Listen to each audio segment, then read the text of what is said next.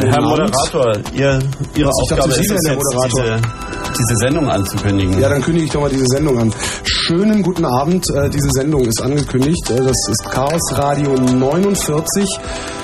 Andi, Frank und Fefe im Studio. An den Genau. Knöpfen sitzt der Holger. Das Thema sagen am besten die, die sich damit auskennen, nämlich nicht ich. Genau, wir wollen heute nämlich über Radio reden. und zwar- über Fernsehen Ja, aber hauptsächlich eigentlich über Radio. und Ähm, über die Zukunft. Genau. Und ähm, Internet wie immer. Natürlich, weil das Radio einfach so, das habt ihr ja jeden Tag hier, das hört ihr auch jetzt gerade. Und wir wollen heute aber vor allem über Internetradio reden. Und über die Technologie, die eventuell euch möglich macht, bald euren eigenen Radiosender auch zu machen und euch nicht mehr diesen Unsinn hier anhören zu müssen. Genau. Das ist ja katastrophal. Oh, Entschuldigung, kriegen wir jetzt Ärger mit Fritz, ja? Weiß ich nicht. Fritz? ist gerade nicht hier. Also. Sieht gut aus. Haben wir ja nochmal Glück gehabt. Also, aber mal im Ernst. Es geht eigentlich um Multicast, oder? Ja, genau. Hauptsächlich. Also es geht hauptsächlich um Multicast. Wir haben ein paar schöne Meldungen für euch mitgebracht. Wir machen auch nicht nur Multicast die ganze Zeit. Wir erwähnen auch so ein bisschen am Rande, was es denn für Verfahren gibt. Multicast ist ein reines Transportverfahren. Das heißt, da ist noch nicht geklärt, in welcher Form das Audiosignal jetzt übertragen wird. Muss man vorher komprimieren, damit es äh, über eine Modemleitung überhaupt sinnvoll ist, da äh, ein volles Signal zu kriegen oder nicht nur Telefonqualität. Und bevor wir dann in genau diese technischen Details einsteigen, werden wir euch auch nochmal erzählen, wie das überhaupt alles so ganz am Anfang losgeht. Das heißt, was ihr euch installieren müsst an Programmen, um irgendwie Radio zu hören und auch um mal so ein bisschen selbst rumzuspielen und einfach einen Radiosender im Internet zu machen. und vor allem, wie das Ganze funktioniert. Genau. Ich, also die Musik, die wir hören, hast du Andi übrigens aus Moskau mitgebracht. Wir können euch, Genau. liebe Hörer, nicht Mhm. sagen, um was es sich da handelt, Genau, weil wir nicht in der Lage sind, Kyrillisch zu lesen, aber vielleicht treiben wir noch den einen oder anderen auf heute Abend hier im Sender.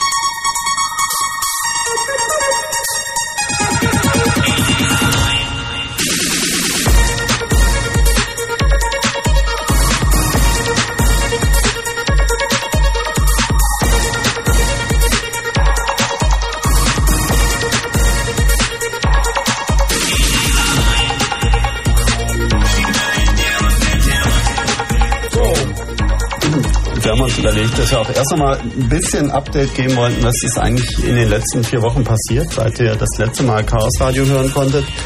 Genau, Ähm, da gab es nämlich so ein paar komische Sachen im Internet, die da passiert sind, wo plötzlich alle geheult haben, dass ihre Server nicht mehr funktionieren und das Ganze hieß dann irgendwie Distributed Denial of Service, das heißt also verteilte äh, Attacken auf Server oder Angriffe auf Server, Aber das dann kennt ihr ja viel Ja, das war schon ein bisschen vorher. worden sind. Das war schon ein bisschen vorher.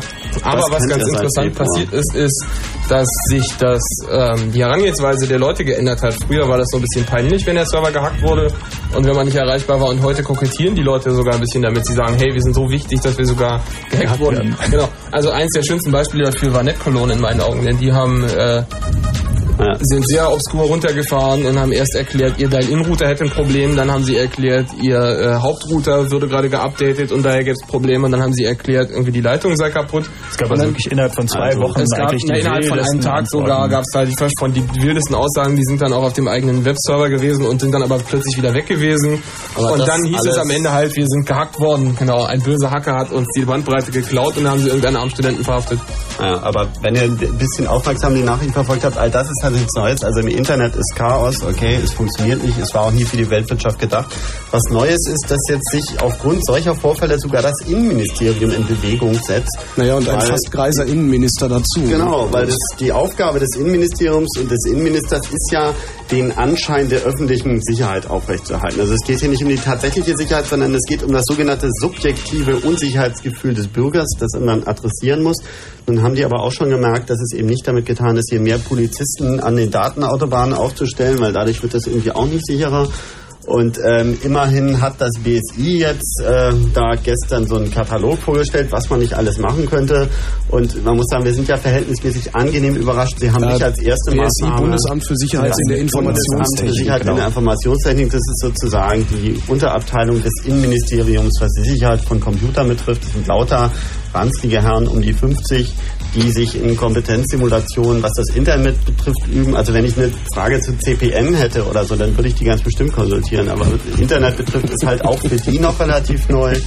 Ähm, trotzdem äh, haben sie verhältnismäßig sinnvolle Vorschläge ähm, herausgeschält und gestern vorgestellt. Und auch wenn die Zeitungen teilweise daraus die Überschrift gemacht haben, irgendwie Hacker müssen bekämpft werden, so muss man auch sagen, dass das, was sie da technisch gesagt haben, nämlich man könnte zum Beispiel das Spoofing verhindern, äh, relativ sinnvoll erstmal ist. Vielleicht mag Felix nochmal kurz einen Exkurs zu Spoofing Genau. geben. Ja, also das, das Hauptproblem bei den Distributed Denial of Service Attacken ist, dass ähm, die Angriffe von vielen Rechnern kommen und dass die Absenderadressen falsch sind. Also man kann im Internet Pakete verschicken wie im realen Leben und da schreibt man einen Empfänger drauf. und man schreibt einen Absender drauf. Und den Absender, da kann man im Grunde eintragen, was man möchte, weil das von den Routern nicht weiter benutzt wird. Und äh, wenn man da was anderes einträgt als den tatsächlich richtigen Absender, dann spricht man von IP-Spoofing. Und der Effekt ist, dass wenn man angegriffen wird, man zwar die Tatsache feststellen kann, dass man da geflutet wird, dass sehr viel Traffic ist, aber man kann nicht feststellen, von wem das tatsächlich kommt. Das ist ungefähr so, als wenn der Postbote irgendwie einen ganzen Lastwagen voll Päckchen irgendwie. Ja, also das, ich, die schönste Analogie, die ich gelesen habe, war so dieser Kindergartenstreich, wenn man seinem bösesten Feind 100 Zeitungen äh, Abonnement, Abonnements zukommen lässt. Und dann kriegt er halt mit der Post 100 Zeitungen und hat keine Ahnung, von wo das jetzt kommt. Und so Vor ist das geht auch nichts mehr in seinen Briefkasten rein, das heißt, jetzt kann er also auch nicht mal seine Genau. Rechnung und Mahnung irgendwie kriegen. Und es kriegt doch dann ging, hat man Klopapier gefaxt in solchen Fällen auch, ne? Ja, Genau, oder na, das berühmte. Endlosfax, Ja, genau. Nein, nicht. Klopapier, sondern du faxst lauter schwarze Seiten auf Thermopapier. Das ist asozial. weil dann fangen die Dinger nämlich eventuell an zu brennen. Na gut, aber jedenfalls zurück zum Internet. Das Ding heißt nämlich Thermofax, weil die schwarze Schrift dadurch Ja. entsteht, dass da was erhitzt wird, nämlich eine kleine Nadel. Und wenn die dauerhaft erhitzt wird, ah, dann kann Allerdings das haben die Versicherungen dann sogar irgendwann gefordert, dass irgendwie nach sieben Minuten irgendwie muss ein Fax dann einfach ausschalten, weil Ja, irgendwie die Feuerversicherung war dann teilweise doch ein bisschen. Naja, aber was sie nicht alles gefordert haben und was nicht alles in Gesetzen steht, ja. Ja gut, aber im Grunde, das Problem ist eben äh, bei diesen Denial-of-Service-Attacken, dass man, selbst wenn es nur einer ist, der angreift, nicht sieht, von wo das jetzt genau kommt. Und das ist ein Problem, was nicht auf Seite des Angegriffenen behoben werden kann. Schon prinzipiell nicht. Das heißt, ähm, die einzige Möglichkeit, das zu beheben, ist, wenn verhindert wird, dass ich mit meinem Server, der irgendwo steht, Pakete rausschicken kann, die sagen, sie kämen von woanders. Und das kann verhindert werden, und zwar von meinem Internetprovider. Und äh, das ist eine der Forderungen, das ist ein, ein Maßnahmenkatalog mit 15 Punkten, dieses BSI-Papier. Und das ist eine der Forderungen, die der Chaos Computer Club im Übrigen seit mehreren Jahren äh, publiziert hat, aber die nie irgendwie weitergebracht wurden. Und deswegen freut uns das ganz enorm, dass das BSI das in diesem Fall auch schreibt, weil das Naja. ist die Wahrheit. Ist tatsächlich die einzige Sache, die hilft gegen Distributed Denial of Service. Ja, wobei man muss ja auch kurz so zur Entstehungsgeschichte sagen, ich war zufällig vor zehn Tagen in äh, dieser Taskforce Internetsicherheit im Innenministerium in Bonn, wo dieser Maßnahmenkatalog vorgestellt wurde und die Vorstellungen, die da ursprünglich geäußert wurden, waren schon genau so abenteuerlich, wie man sich das vorstellt. Beispielsweise, ja, man könne ja den Internetzugriff für Normalbürger auf SMTP und HTTP begrenzen. Also nur noch Mail Coole und Idee, Web. super. Und als in den FTP ist verboten. ja, ja, und dann kamen auch so andere Sachen auf, wie ja, man müsste strategische Maßnahmen entwickeln, um dieses und jenes. Und dann hat äh, der Dubi aus Köln, der war auch mit, der hat dann genauso wie ich, irgendwann haben wir die Geduld verloren und haben gesagt, also warum schreibt man nicht einfach irgendwie, macht was gegen das Spoofing? Und dann sagte der vom Innenministerium, der spring dann, sprang dann auf und meinte, das sei jetzt aber viel zu konkret und technisch. Er wollte doch hier goldene Regeln und strategische Maßnahmen und so weiter und so fort. Also die haben da schon erstmal ähm, ihren, ihren Plan natürlich. Was bemerkenswert war bei dieser sogenannten innerdeutschen Meinungsbildung, also es ging darum, zusammen mit Multimedia-Verbänden der Telekom und so weiter und so fort, eben erstmal die Lage zu sichten und sich zu überlegen, was könnte man Sinnvolles machen, äh, war eine amerikanische Delegation anwesend, immerhin vier Leute, äh, die sich in die Teilnehmerliste teilweise mit State Department, teilweise mit ähm, ja, Embassy in Berlin, Embassy Bonn eingetragen haben, dann noch von der National Security Assurance äh, Center Angelegenheit, ähm, die halt ähm, dort irgendwie den Rederaum immerhin von 20 Minuten bekommen haben, ihre Vorstellung zu äußern, wo sie dann immer wieder auf sogenannte Public-Private Partnership, das ist so ein amerikanisches äh, Dogma irgendwie, keine Ahnung, ähm, und äh, natürlich irgendwie das Übliche, der Staat muss das Internet überwachen, damit äh, es sicher ist, weil das ist ja jetzt Infrastruktur irgendwie für Ja, und die ganze Kinderpornografie im WWW. Ja, Genau. ja, ja, aber immerhin, also, Also da kommen wir gleich zu. aber die haben dann wohl auch gemerkt, dass sie damit äh, schwer anecken würden und insofern ist das, was dabei rausgekommen ist, relativ tragbar. Ja, Sag mal, äh, du sagtest eben, Fefe, eine Frage hätte ich noch. Äh, dass, dass dieser eine Punkt wäre zumindest was, was der CCC befürwortet. Äh, Ist bei den die anderen Punkte sind auch richtig. Also ja, das ich ist meine, okay, da, ihr gut, da aber da steht auf der Probleme? einen Seite drin, irgendwie setzt Open Source Technologie ein, weil sonst könnt ihr nicht überprüfen, ob es sicher ist und vor allem könnt ihr nicht schnell reagieren, äh, wenn auftaucht, äh, dass es irgendwie ein Problem gibt. Auf der anderen Seite steht aber auch als einer der Regeln drin, besorgt euch die vom FBI herausgegebenen Überprüfungstools für eure Computer und die liegen eben nicht im Source Code vor. Das heißt, da wird einem empfohlen, ein ausgerechnet von der amerikanischen Polizeibehörde ausgegebenes Programm, wo kein Mensch weiß, was da drin steht und was das macht, auf seinem Computer zu installieren. Also Und so was frei nach dem Motto, ohne- ohne digitale geben Signatur doch, kommt. Geben Sie doch der nächsten Polizeiwache Ihren Wohnungsschlüssel. Natürlich werden wir uns anständig in Ihrer Wohnung benehmen, kein Problem. Also Nee, also das ist ja noch weitergehend. Ja? Das, das Problem ist so ein bisschen subtil, aber es ist sehr weitgehend, denn äh, das ist einfach ein normaler Webserver. Das heißt, man kann selbstverständlich auch als Angreifer IP-Spoofing benutzen, um Leuten, die da äh, versuchen, das Tool downzuladen, irgendein anderes Tool unterzujubeln. Das heißt, man weiß nicht mal, ob das tatsächlich vom FBI kommt. Also die eigentlichen Probleme sind da schon vielschichtig. Aber ähm, um mal noch so eine andere Sache aus USA zu bringen, da gab es auch eine Presseerklärung vom State Department. Und die haben gesagt, ja, wir haben ja überlegt, ob wir jedem ISP einen Kontaktbereichsbeamten zuordnen. Also es ist tatsächlich so, dass die, dass die Polizei äh, da in ganz hergebrachten Linien denkt. Insofern ist das sehr erfreulich, dass das BSI da deutlich moderner vorgeht. Na, die das erinnert mich ja schwer an Datenblockwarte. Ich habe ein leichtes technisches Problem. Äh, Ich würde die Herrschaften bitten, weiter zu. Ich weiß nicht, die Musik hat einfach aufgehört. ja, dann mach doch nochmal, das war irgendwie das zweite. Das war? Musik hat auf. Was? Ich weiß nicht, warum das jetzt einfach. Ja, Warte mal. wollte eigentlich. Da. Jetzt aber. Ist doch egal, weiter. Weiß ich. Ja, Lass uns ja, erst wir können das ja mal kurz sortieren und derweil Musik äh, spielen.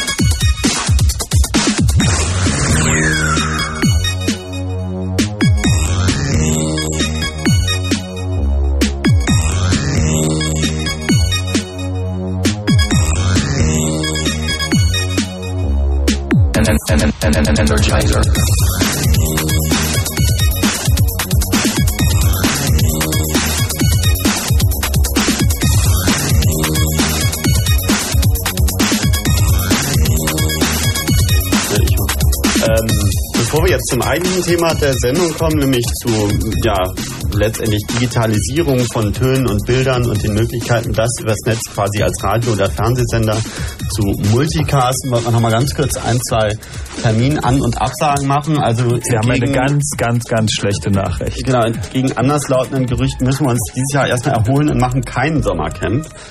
Also das liegt auch daran, dass unser Zeremonienmeister, der hat jetzt erstmal eine dreimonatige Welttour gemacht, der ist noch gar nicht wieder da. Der kommt irgendwie, der gute Tim kommt irgendwann Ende Mai wieder. Und dann werden wir sehen, äh, ob wir ihn zu irgendwas äh, Magischem bewegen können. Aber Muss im er erstmal aufholen, was er verpasst im hat. drei Zweifelsfall fahren wir zumindest Mitte Juli nach New York. Äh, da geben sich die Jungs von der 2600 die Hope 2K Das ist die Hackers of Planet Earth äh, im Hotel Pennsylvania, irgendwie vom 14. bis 16. Juli, wenn ich es richtig im Kopf habe. Guckt mal h2k.net oder org oder irgendwas. Ähm, und dann gibt es Ende Juli die DEFCON in Las Vegas. Ähm, war da eigentlich schon mal jemand von euch? Ja, Andreas war da schon mal. Also die DEFCON, ist irgendwie ähm, schrecklich. Ne? Also es ist die heißeste Jahreszeit. Da Ja, aber es ist ja witzig. Also da passieren so Sachen, wie dass die Displays in den Hotels gehackt werden, wo drauf steht, wie viele Zimmer noch frei sind. Und da sind dann irgendwelche Logos von Hacker-Partys. Das ist ganz witzig. Also das Problem ist natürlich, dass die ganze Hacker-Szene so äh, tierisch im Aufblähen ist im Moment, weil alle möglichen Institutionen glauben, da irgendwelche Abgesandten hinschicken zu müssen. Und daher gibt's also da... Ähm, Das heißt, sind zwar- letztendlich mehr Schlipsträger Genau, als einfach Hacker. mehr oder- Schlipsträger. Naja, die versuchen sich dann so ein bisschen zu tarnen, ja. Das heißt, inzwischen ist das so, dass da ganz viele Leute rumlaufen, die Mit so. Linux-T-Shirts, ja? Ja, so genau. Red Hat, Red Hat T-Shirt, so, wir sind auch Elite, ja. Aber es, es gibt immer noch so, wenn man die Leute mal gesehen hat oder sich im Internet mal getroffen hat, dann ist da, kann man da schon Spaß haben. Deswegen, wir hoffen da auf das Beste. Ja, was haben wir noch an Termin? Ähm, ausruhen. Ausruhen, ja. Sommer, Kongress, aber aber ist erst wieder im Winter. und diese Dinge. So, jetzt könnten wir eigentlich. Aber jetzt noch irgendwie Radiothema anfangen. Nee, das ist Okay, dann fangen mal jemand Eine an. klitzekleinigkeit hatten wir doch noch zu sagen, oder nicht? Bei den News? bei den, bei den News, naja, das war diese Sache mit den, mit den Abhörprotokollen der Stasi. Aber da wollten wir eigentlich auch erst ein bisschen später noch drüber reden, weil da haben wir vorhin schon gemerkt bei der Pizza auf dem Weg hierher, dass das doch ein, ein ziemlich komplexes Thema ist. Ja. Also, wir beglücken euch jetzt noch ein, zwei Minuten mit russischer Technolala, die, wie gesagt, leider nur in Kyrillisch zu identifizieren ist, aber Vielleicht kommt hier noch ein Russe vorbei. Genau. genau. Меня не надо смешить, когда ты будешь танцевать. Я сразу на полу падаю и буду долго хохотать. Я видел цирки клоунаду, но такого не видал. Ты был бы номером один, если бы там выступал. На деревенской дискотеке, на танцполе ты крутой. Я даже думаю, что вряд ли стал бы спорить с тобой. Я, к сожалению, не умею так Горбатова лепить. С тобой надо что-то делать, тебя надо лечить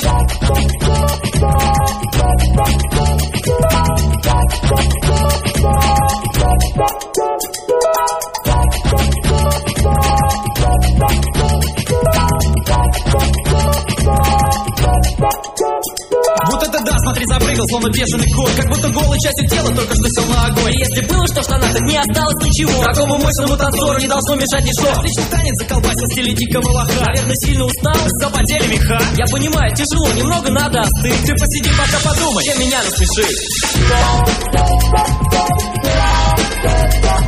Все танцоры диско, пусть сосут и песку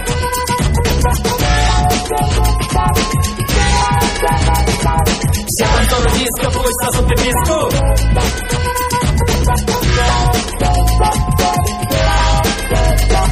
kurz für diejenigen, die sich vielleicht fragen, wie wir dazu kommen, hier russischen Techno zu spielen. Also ich war gerade auf einer Cyberreiz-Konferenz in Moskau äh, da ging es darum, von der ACLU, von der American Civil Liberty Union, äh, finanziert mit anderen Privacy-Verbänden, also mit den EPIC-Jungs und so, russischen Bürgerrechtlern ein bisschen die Problemlage in Bezug auf Internet, Privatsphäre und ähnliches zu erklären.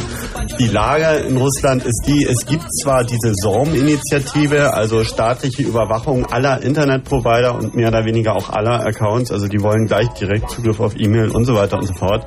Aber das ist noch nicht realisiert und es gibt zwar eine Lizenzierungspflicht für äh, Krypto auch Geschichten, aber im Moment ist es einfach so, dass die Jungs äh, von der Staatssimulation da, das eigentlich auch nur die Mafia ist, halt noch andere Sorgen haben.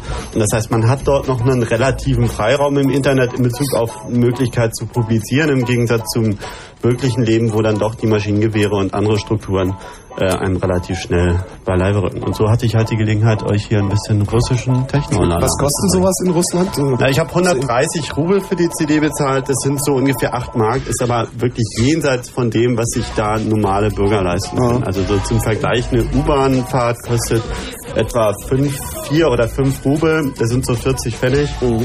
Also eine Mark sind äh, 14 Rubel. Und ähm, naja, so das ist aber, ich habe keine Ahnung, was die Leute da verdienen. Es ist sehr unterschiedlich. Man sieht so zwei Drittel echte Schrottautos herumfahren und das andere Drittel ist irgendwie die fette neue S-Klasse mit dunkel getönten Scheiben, die einfach quer über die roten Ampeln rüberfahren, kurzes Blaulicht anmachen, wieder ausmachen.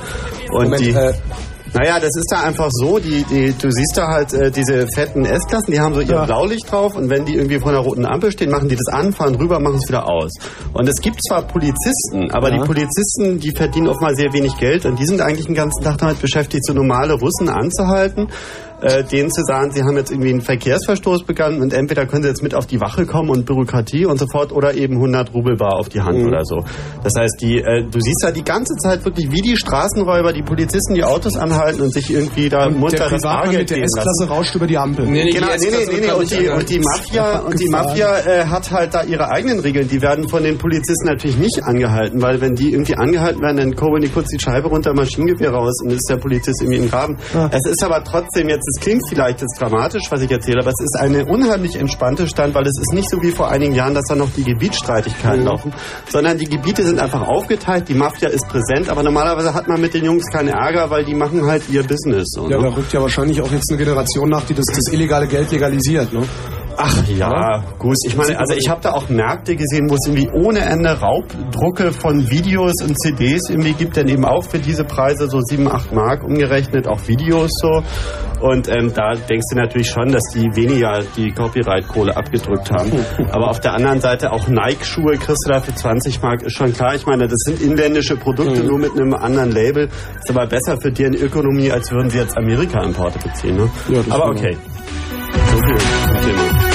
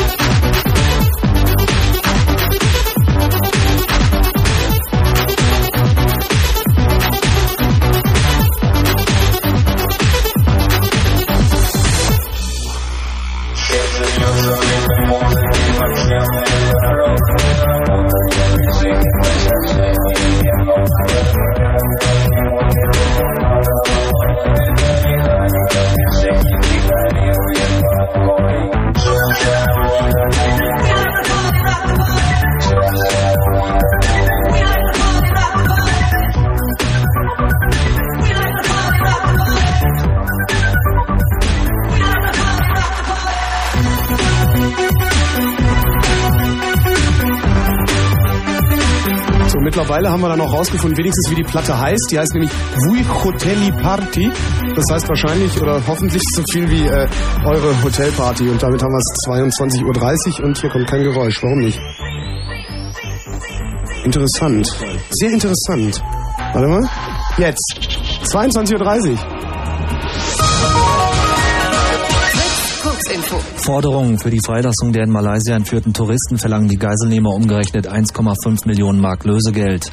Wie es aus Regierungskreisen weiter hieß, werden die 21 Geiseln auf einer Insel im Süden der Philippinen festgehalten. Spezialeinheiten der Armee seien bereits auf der Insel.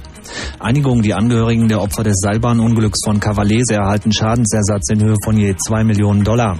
Das teilte einer der Opferanwälte mit. Bei dem Unglück im Februar 98 hatte ein US-Militärjet das Kabel einer Seilbahn durchtrennt. 20 Skifahrer starben in der abstürzenden Gondel. Vorwurf, sieben US-Waffenhersteller und die Nationale Vereinigung für Skisport haben Klage gegen das Wohnungsbauministerium und verschiedene Politiker eingereicht. Sie werfen ihnen vor, mit ihren Drängen auf verstärkte Sicherheitsmaßnahmen die in der Verfassung verankerten Garantien für freien Handel zu verletzen. Aufschub, der Flug der US-Raumfähre Atlantis zur Baustelle der Internationalen Raumstation ist heute zum dritten Mal in Folge verschoben worden. Als Grund nannte die US-Raumfahrtbehörde NASA Regen und zu starke Winde auf den Notlandeplätzen in Marokko und Spanien. Im Mai soll ein neuer Startversuch unternommen werden. Sport. In einem Fußballländerspiel trennten sich am Abend in Kaiserslautern Deutschland und die Schweiz 1 zu 1. Der deutsche Meister Alba Berlin unterlag im Playoff-Viertelfinale der Basketball-Bundesliga der Männer bei Brandhagen überraschend mit 63 zu 68. Es war das zweite Spiel nach dem Modus Best of Five. Wetter. Heute Nacht meist klar bei 12 bis 8 Grad, am Tage dann wieder heiter und trocken, Temperaturen 23 bis 27 Grad. Verkehr. Aber zurzeit keine aktuellen Meldungen, gute Fahrt. Ja, Dankeschön. Ein Fritz Kurzinfo mit Gerald Kötterheinrich um 22.32 Uhr. Fritz präsentiert Dance und Dub und Action. Asian Dub Foundation. Dub Foundation.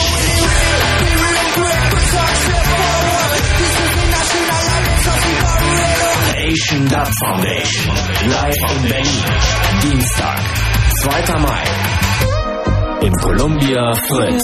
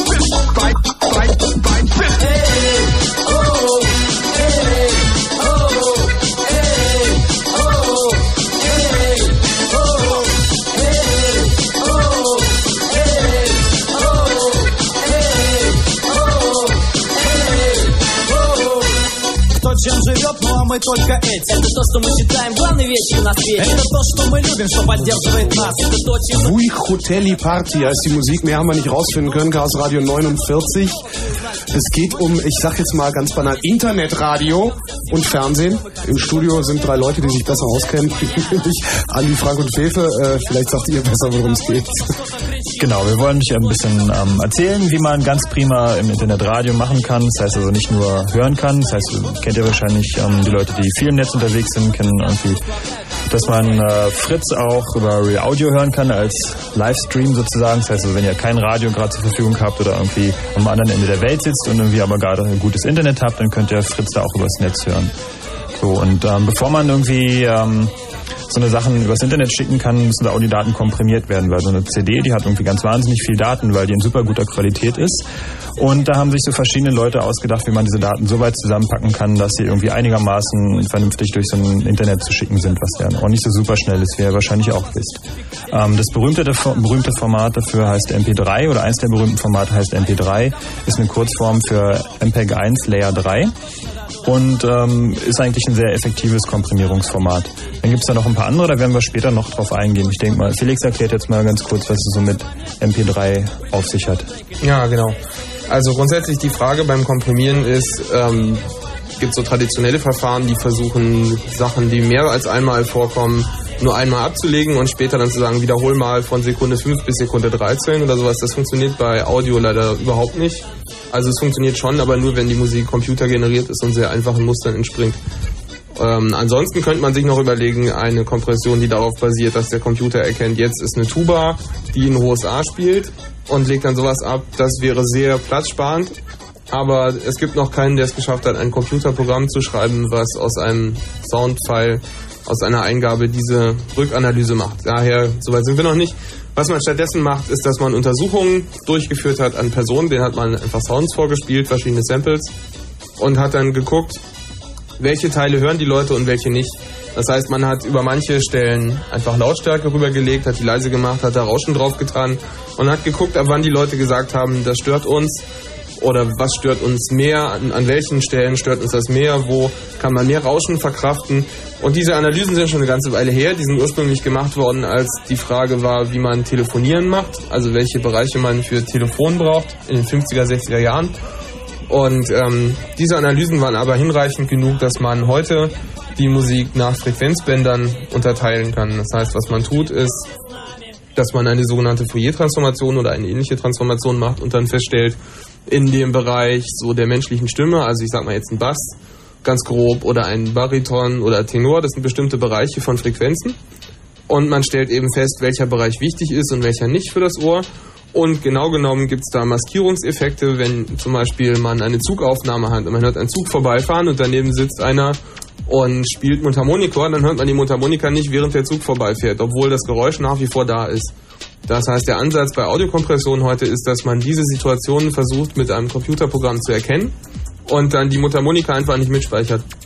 Es mal grob zu sagen. Also das ist jetzt nicht, Mundharmonika ähm, ist jetzt nicht das Instrument, sondern der Frequenzbereich ist einfach weniger wichtig an der Stelle. Und so funktioniert im Grunde Audiokompression, dass man die Bereiche, von denen man weiß, dass sie für das Ohr, für das Gesamtklangbild nicht wichtig sind, einfach nicht mitschickt. Mhm. Und nach ähm, P3 gibt's ja noch das ähm, nächstbekanntere, würde ich mal sagen, ist das Real Audio Format.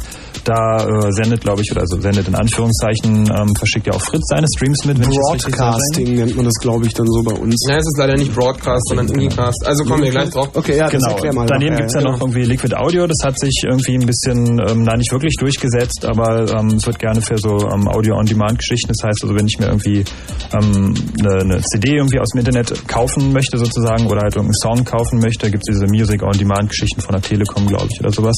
Naja, eigentlich Ähm, ist Liquid Audio tot, können wir mal konstatieren. Benutzt im Grunde niemand privat. Ja, es ist also einfach nicht mehr so wahnsinnig wichtig. Vor allem, weil es eben auch diesen ähm, Kopierschutz und diesen Bezahlgedanke hat. Deswegen würde ich mal sagen, hat sich es auch nicht so wahnsinnig durchgesetzt. Ähm, daneben gibt's ja noch QuickTime Audio und äh, von Microsoft das ähm, Advanced Streaming Format ASF.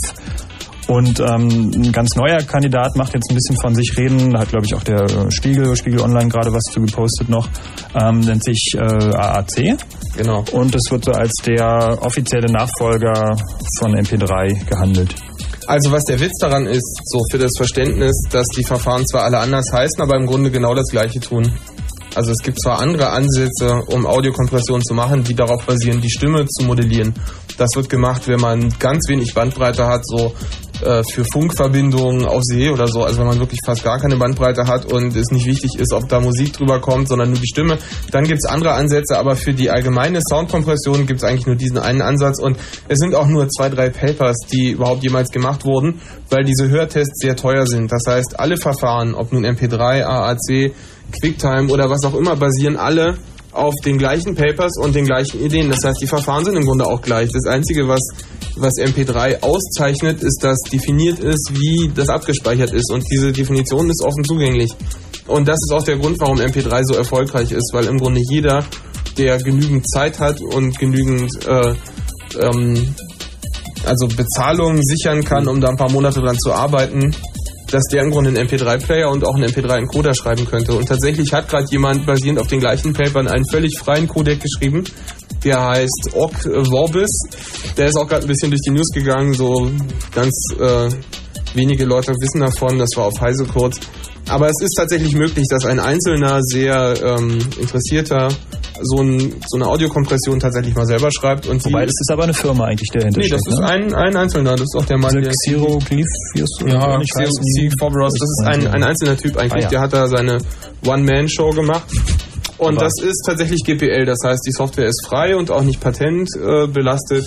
Also es ist möglich. Und das ist auch das, was MP3 tatsächlich so erfolgreich gemacht hat. MP3 hat nämlich auch, das wissen die wenigsten, paar Jahre vor sich hin existiert, ohne dass es irgendjemand benutzt hätte. Und es ist in dem Moment erfolgreich geworden, wo es einen freien Player gab und wo in der Raubkopierszene ein Encoder verfügbar war. Denn die Leute benutzen Musik nicht, um äh, irgendwie den CD-Kauf zu ändern. Die Leute kaufen nach wie vor CDs, kaufen sogar mehr CDs als letztes Jahr. Aber ähm, Leute benutzen Audiokompressionen, um privat ihre CDs auf Platte zu samplen und das vielleicht ihrem Freund zu geben. Und deswegen äh, sind diese ganze Kopierschutzgedanken, die heutzutage immer wieder gerne erwähnt werden bei Audiokompressionen, sind im Grunde eine Sache, die nicht nur nicht gebraucht wird, sondern die auch eher im Weg steht und aber auch kein wirkliches Problem ist. Kommen wir später dazu. Naja, Aber so- du solltest vielleicht schon noch mal kurz was dazu sagen. Dieses Advanced Audio Coding Genau. AAC wird ja gerade damit promotet. Naja, der Spiegel ähm, hat das so dass- positioniert. Ja, naja, gut, okay. Aber es ist ja nun äh, so schon, das zumindest weiß ich auch vom Fraunhofer Institut, dass die mit MP3 sich nun nicht nur Freunde gemacht haben, weil äh, inwieweit da jetzt tatsächlich wirtschaftlicher Schaden entstanden ist, sei mal dahingestellt, aber zumindest hat es die Musikindustrie halt nicht gerne, wenn irgendwie auf einmal sich jeder alles ähm, frei besorgen kann, weil man will ja die Kontrolle haben. Also vielleicht ist es sogar eher was Psychologisches als was tatsächlich monetäres. Genau, das ist also auch Das genau ist was Punkt. Psychologisches, weil also der, Hm. der CD-Absatz muss zwangsläufig zurückgehen, weil alle die Leute haben, das war bei Einführung der CD haben sich alle Leute in Westdeutschland erstmal äh, den gesamten Backkatalog, den sie zu Hause haben, also alle Platten nochmal neu auf CD gekauft. Und das ist jetzt im Osten passiert und das flaut jetzt auch ab. Und darum äh, ist da ein Gewinneinbruch. Ja. Also ich Also kann mir auch nicht vorstellen, dass es auf sowas zurückführbar ist. Ist aber nicht wirklich messbar. Es ist sogar so, dass die Plattenindustrie mehr umgesetzt hat als letztes Jahr. Das ist ein kontinuierlich. Es ist nicht so viel, wie sie gehofft hatten. Es ist- aber es ist da tatsächlich messbar. aber daran, dass die. Leute eh tendenziell weniger Kohle haben. Also das Es ist ist da messbar, wo, wo, der, wo, die, wo der kleine, wo, der, wo, der, wo das kleine Label oder der kleine Agent, der ein paar Künstler unter Vertrag hat, äh, irgendwie spürbar was hat. Aber vielleicht hätte der seinen Laden gar nicht erst aufgemacht, wenn das alles nicht gewesen wäre. Also das ist dann ja auch die Frage. Ne? Ja, aber inwieweit ist denn da äh, bei AAC jetzt irgendeine Form von Watermarking schon realisiert? Hast du dir das mal angeguckt? Ja, also AAC ist von den gleichen Leuten gemacht worden, die vorher MP3 gemacht haben und die haben auch für MP3 einen Watermarking-Standard definiert. Und den haben sie auch versucht zu positionieren und der ist im Grunde total eingegangen. Denn ähm, das, also die, die, der Grundsatzgedanke bei Watermarking ist, dass ein Kopierschutz grundsätzlich nicht möglich ist, weil ich kann mir das auf meiner Stereoanlage anhören und kann das selbstverständlich dann analog mit dem Mikrofon im, im schlimmsten Fall, wenn der Weg völlig zugekleistert ist, kann ich das mit dem Mikrofon gleich wieder vom Lautsprecher abnehmen und natürlich wieder aufnehmen. Das heißt, das Kopieren kann grundsätzlich nicht verhindert werden, sobald ich mir das anhören kann. Und deswegen sind die Kopierschutzgedanken heutzutage so weit, dass man nicht das Kopieren verhindert, sondern es im Nachhinein erkennen will. Das bedeutet also, dass man eine, dass man nicht nur die Musik verkauft, sondern da einen Watermark drauf macht. Das heißt die. Kreditkartennummer desjenigen, der das gekauft hat und und Genau. Kreditkartennummer. Und wenn irgendwie, wenn ich weiß, ich habe jetzt irgendwie so eine CD da bestellt, gekauft irgendwie und ich weiß, wenn ich die jetzt irgendwie an 1000 Leute weitergebe oder mit Napster auf irgendwelche Server irgendwie oder zugänglich mache, dann ist halt meine Kreditkartennummer irgendwie auch überall. Und das ist wäre eine Sache, die ich Das ist irgendwie die auch Idee. wirklich nicht toll finde. Oder so. Ist das, ist Also das das ist geplant? ein, ist es ein möglich? Privacy-Problem. Ja, das ist möglich, Aber die stellen sich das so vor, dass sie dieses AAC mit eben entsprechenden Watermarking-Technologien als Nachfolger von MP3 positionieren und sozusagen so, eine, so einen fließenden Übergang machen, weil es eben von der Qualität her ein bisschen besser ist und weil man die Leute natürlich mit dem Qualitätsargument ködern kann und ihnen dann nebenbei eben die Watermarking und nebenbei noch die halbe Inhaftierung irgendwie verpassen kann. Ja, das ja, Qualitätsargument ja. gab es bei Betamax auch schon mal. Ich Also das das Qualitätsargument- ist ja auch nicht wirklich, sondern ähm, Das Qualität ist ja eine Frage der Bitrate. Das heißt, ähm, bei AAC Naja. ist es nur so, dass eben die Daten, die letztendlich rauskommen, bei gleicher Qualität im Vergleich zu MP3 ein bisschen kleiner sind. Genau, also das Qualitätsargument ist sowieso entkräftet worden, seit die CT da einen Hörtest gemacht hat von ein paar Ausgaben. Was die nämlich gemacht haben, ist, dass sie da einfach Leuten in einem Blindtest einmal MP3 mit 128 Also Kilobit wohlgemerkt nicht einfach Leuten, sondern Leuten, die sich auch für 20.000 Mark eine Stereoanlage hinstellen. Genau, also Audiophilen explizit, aber sie haben auch Leute von der Straße genommen und haben denen einfach äh, einmal MP3 mit 128 Kilobit, das ist eher klein, niedrige Bitrate und einmal mit 256 Kilobit, das ist eher höher, als man normalerweise benutzt und einmal Audio-CD, die Standardaufgabe, Aufnahme vorgespielt hat und hat die dann äh, gebeten, das zu identifizieren, was sie da gerade hören. Und es hat sich halt herausgestellt, dass die wenigsten das überhaupt konnten, also im Grunde keiner. Und äh, am Ende gab es dann so viele böse Zuschriften, dass sie den Test nochmal gemacht haben, mit denen die da am lautesten krakeelt haben. Und auch die haben es nicht wirklich auseinanderhalten können. Bis auf einen, der hatte einen Hörschaden. Also MP3, MP3 basiert ja darauf, naja, das muss man ein bisschen ausführen. MP3, MP3 basiert ja darauf, dass man äh, Maskierungseffekte ausnutzt. Das heißt, wenn ich ein lautes Geräusch in den hohen, in den höheren Bereichen habe und dann ein leises Geräusch in den kleineren Bereichen, das sende ich dann nicht mit. Und wenn ich jetzt einen Hörschaden habe, so dass ich die höheren gar nicht höre, dann Klar. tritt diese Maskierung nicht auf. Das heißt, der hat es gehört, aber die anderen nicht. Das heißt, im Grunde kann man schon jetzt sagen, dass MP3 die Qualitätsansprüche voll erfüllt, die da gestellt werden für den Mann auf der Straße. Keine Frage. Und auch für die Audiophilen, die sich da wie für 30.000 Mark eine Stereoanlage kaufen. Qualität ist nicht das Argument. Das Argument ist, Aber dass hast man... du schon mal so einen Audiophilen wirklich getroffen? ja, Das sind so ich. eine Leute, die natürlich. sich irgendwie die, die Ja, ja, ich von der kenn die nämlich auch. Die, Ja, ich glaube- die, die schwören auch, dass sie auf, auf Vinylplatten noch besseren Sound haben, Ich meine, weil da wird irgendwie das Meter Lautsprecherkabel für 80 Mark gekauft und Hallo? so. Ja, das ging 80? 80, das ist aber kein 8000. Ja. so weit geht das. Naja, ja. das, da Also, gibt es wirklich Da kranke gab es Sachen. ganz tolle Beispiele. Ein Typ, der, der schwor, dass die CDs besser klingen, wenn er sie im, im Gefrierfach lagert. Da gibt's Ja, das haben die Fernsehen gesehen. Sehr schön. Genau. Jetzt vor Lachen. Aber jedenfalls, so eine Leute gibt es und die haben es auch nicht auseinanderhalten können. Deswegen Qualität ist nicht das Argument, sondern was für AAC spricht, ist, dass es tatsächlich technische Gründe gibt, warum das besser ist und dass die Dateien kleiner werden. Aber AAC setzt sich genau wie MP3 erst dann durch, wenn es einen freien Player und einen freien Encoder gibt. Und im Moment gibt es zwar so Versuche, einen Player zu machen, äh, die sind aber schweinelangsam, das heißt, die lasten einfach einen heutigen Rechner einmal voll aus. Und Encoder, die in Echtzeit encoden, gibt's schon mal überhaupt nicht und frei erst recht nicht. Das heißt, im Moment ist AAC überhaupt nicht zu sehen. Und jetzt die Frage ist natürlich, ähm, kann AAC einen Kopierschutz durchdrücken oder nicht?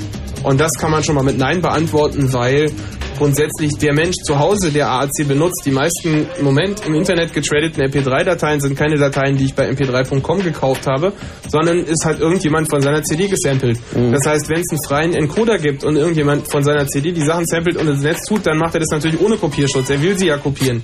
Und deswegen, wenn das Format einen Kopierschutz hat, den ich auch ausstellen kann, was natürlich so sein wird, das bringt ja keinen Sinn sonst, weil es gibt auch einfach nicht kopiergeschützte Sounds. Also es muss das Format auch ohne Kopierschutz geben. Dann werden die Leute das ohne Kopierschutz benutzen. Damit ist die ganze Diskussion einfach hinfällig. Da in dem Moment sollte jetzt Musik kommen. Du hörst mir wieder.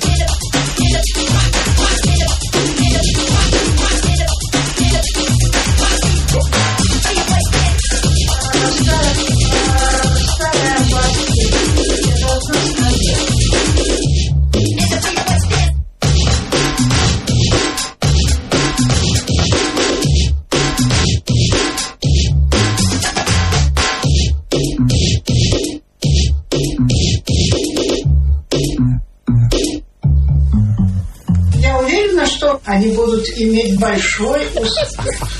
Sehr gut. Sehr geil. So, so, eine Kleinigkeit noch zu Watermarking, damit zu sagen, dann kommen wir kurz zu den Encodern. Also Watermarking, wie vorhin kurz angedeutet, heißt, dass man mehr Informationen als die Musik an den Kunden drückt und der Kunde möglichst keine Möglichkeit in die Hand gegeben bekommt, die, die reine Musik zu extrahieren. Und Kreditkartennummer ist so ein Beispiel. Und jetzt fragt man sich, wie geht das? Möglichkeit 1 wäre, dass man in dem Musikformat Datenfelder vorsieht, wo man irgendwas eintragen kann. Nur dann ist es sehr einfach, ein Programm zu schreiben, wenn das Format publiziert ist, was diese Felder einfach rausschmeißt. Deswegen sind die Verfahren für Watermarking so, dass man es in der Musik kodiert. Das heißt, man äh, benutzt genau die gleichen Papers, die sagen, welche Bereiche nicht so wichtig sind, nur dass man da eben dann die Daten unterbringt und nicht die wegkomprimiert.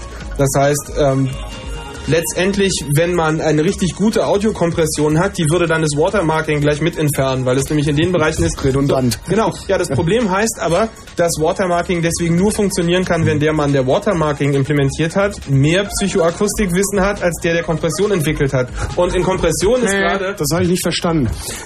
Nein, der Punkt ist einfach, dass beide wissen müssen, welche Bereiche unwichtig sind. Der Watermarking-Mensch, um seine Sachen unterzubringen und der andere, um es wegzukomprimieren. Und wenn jetzt der Watermarking-Typ das unter so unterbringen will, dass der Komprimierer das nicht wegschmeißt, dann muss er mehr über Psychoakustik wissen als der Komprimierer. Mit Kompression kann man aber mehr Geld machen als mit Watermarking. Deswegen ist Watermarking immer schlechter und im Grunde einfach theoretisch nicht möglich, das vernünftig zu machen. Obwohl es da Ansätze gibt, sind die im Moment alle gescheitert. Also für Bilder gibt es ja sowas auch. Da gibt's Für ja Bilder gibt's diese sowas auch, genau. Geschichten Digimark, glaube ich, heißen die. Das sind irgendwie Ja, ja. das aus dem Watermarking. Also das kann man aber alles rein theoretisch knicken, einfach kann man vergessen.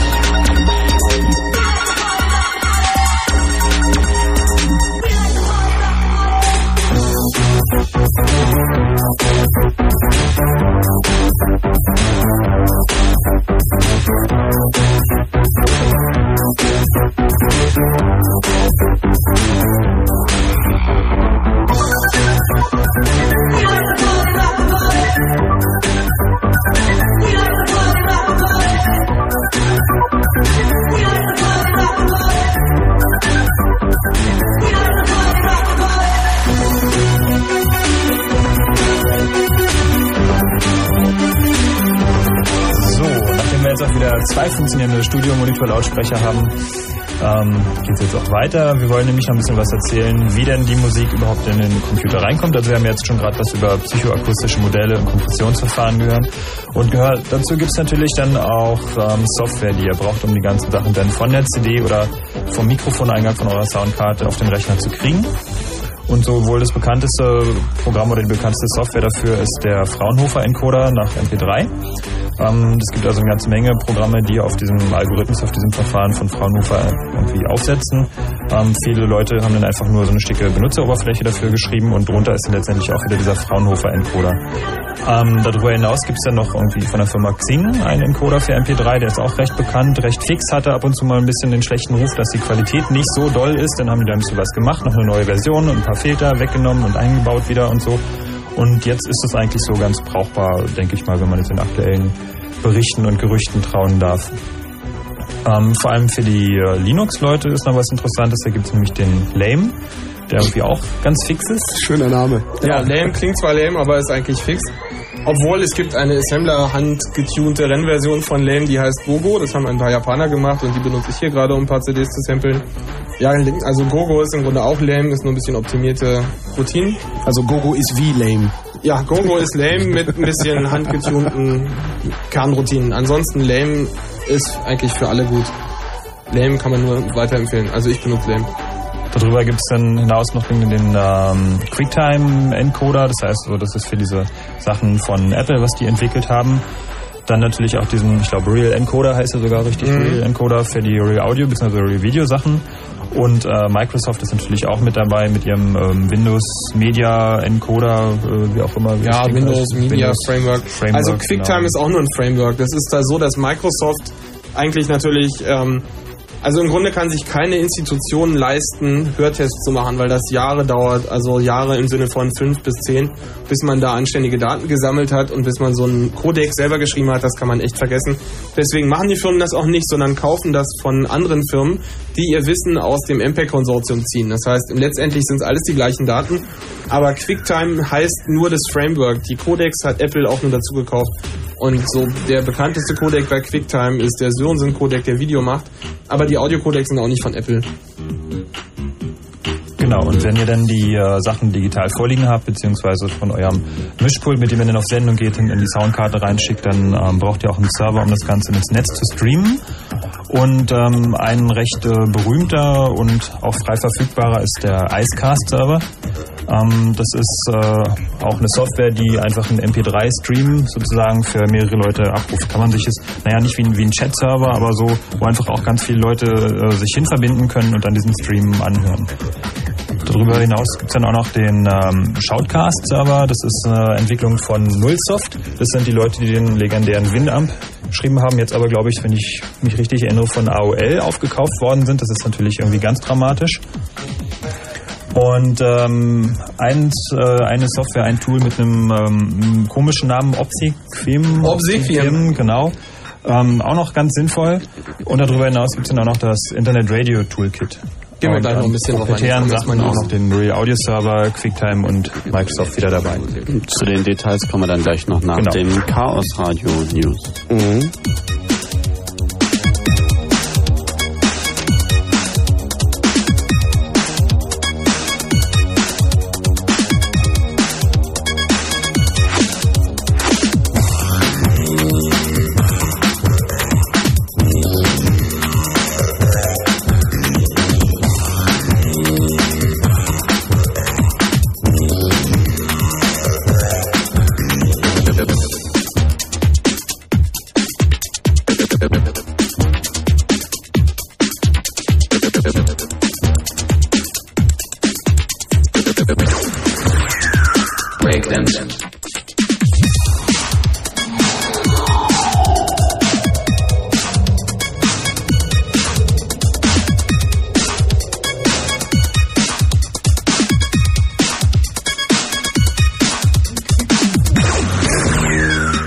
Dann kommen wir doch mal zum News-Ticker.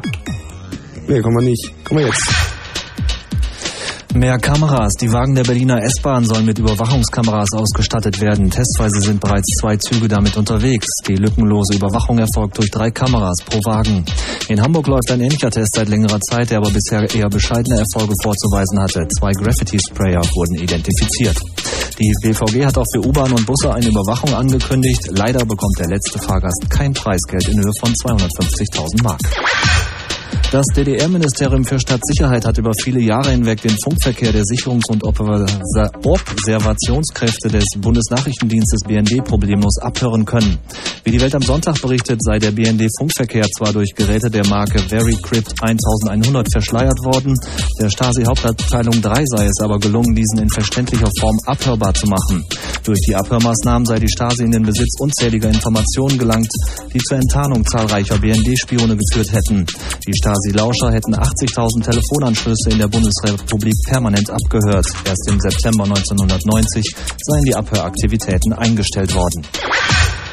Bundestag verabschiedet Fernabsatzgesetz. Der Bundestag hat ein neues Fernabsatzgesetz verabschiedet, das den Einkauf per Fernkommunikation regeln soll. Es erlaubt unter anderem im Internet gekaufte Waren 14 Tage lang auf Kosten des Anbieters zurückzusenden. Ohne Bestellung gelieferte Waren müssen wieder zurückgeschickt, weder zurückgeschickt noch aufbewahrt werden. Anbieter müssen außerdem über ihre Identität, ihre Leistungen und Lieferbedingungen umfassend informieren. Wenn Dritte die Daten von Geldkarten missbrauchen, sollen zukünftig die Banken haften.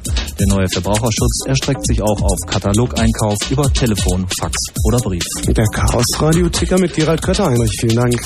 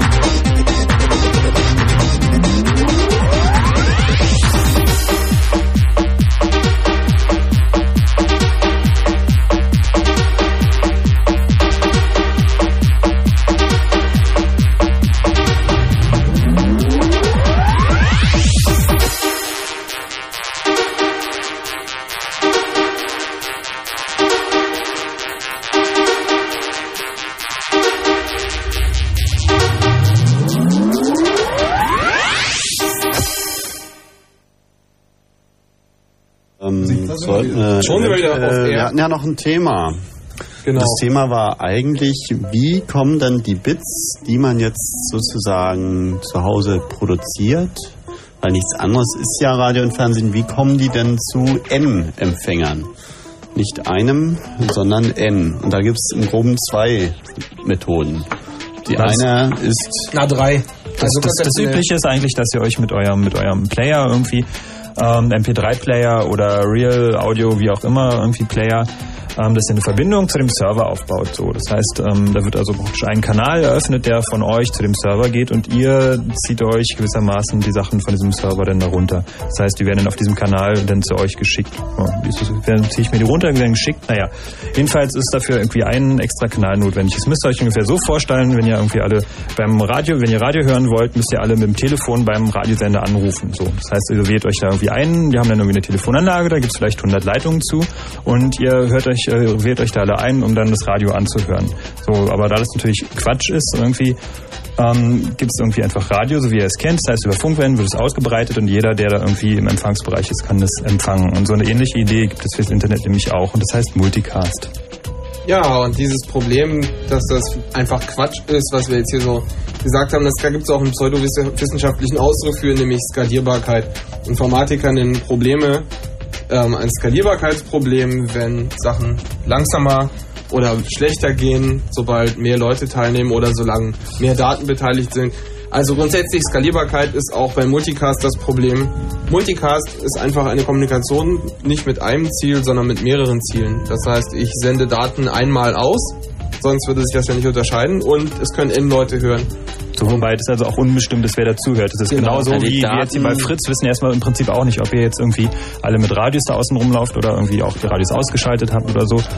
Und so ist es Also das auch. Witzige ist, dass die ganzen, das, also es ist, es ist inhärent, es ist verfahrensinhärent, dass man nicht weiß, wer zuhört. Das muss einfach folgern aus den Voraussetzungen, die man bei Multicast hat. Es ist nicht so, dass man Multicast so machen könnte, dass man es schon weiß, weil bei Multicast eine der Ideen war, dass ich mit meiner Modemleitung, die ich normalerweise zum Surfen benutze, auch ein Radio machen kann.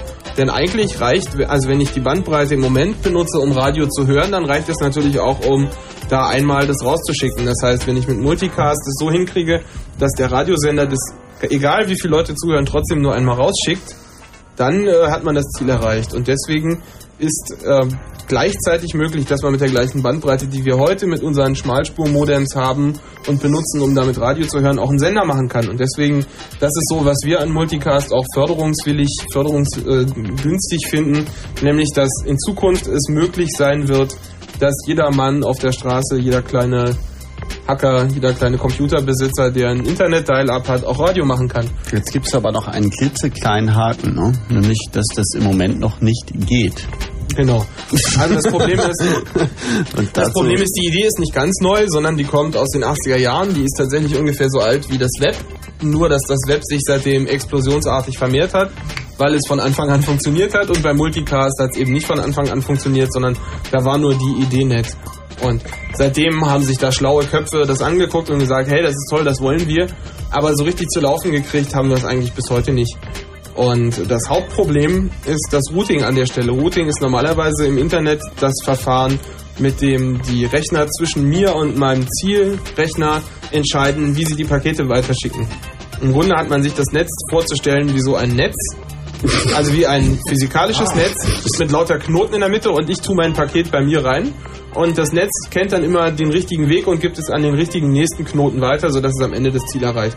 Und das Verfahren ist, wenn man nur immer nach dem Ziel geht, ganz einfach. Aber wenn man ähm, Multicast macht, geht man konzeptionell nicht nach dem Ziel, sondern man routet nach dem Sender.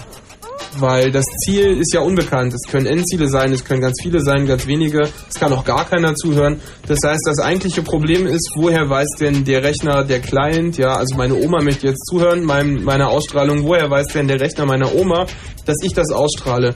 Denn eine Sache, die man von vornherein als Forderung erstellt hat an Multicast, ist, dass man nicht eingibt, von wo die Sache kommen muss. Denn das wäre ja konzeptionell so, als wenn ich den Sendemast anrufe und also wenn ich jetzt ARD gucken will, dass ich dann den Sendemast auswähle. Das muss man ja auch nicht machen heutzutage, sondern man gibt halt die Frequenz ein und die ist hoffentlich äh, im Kabelnetz gleich.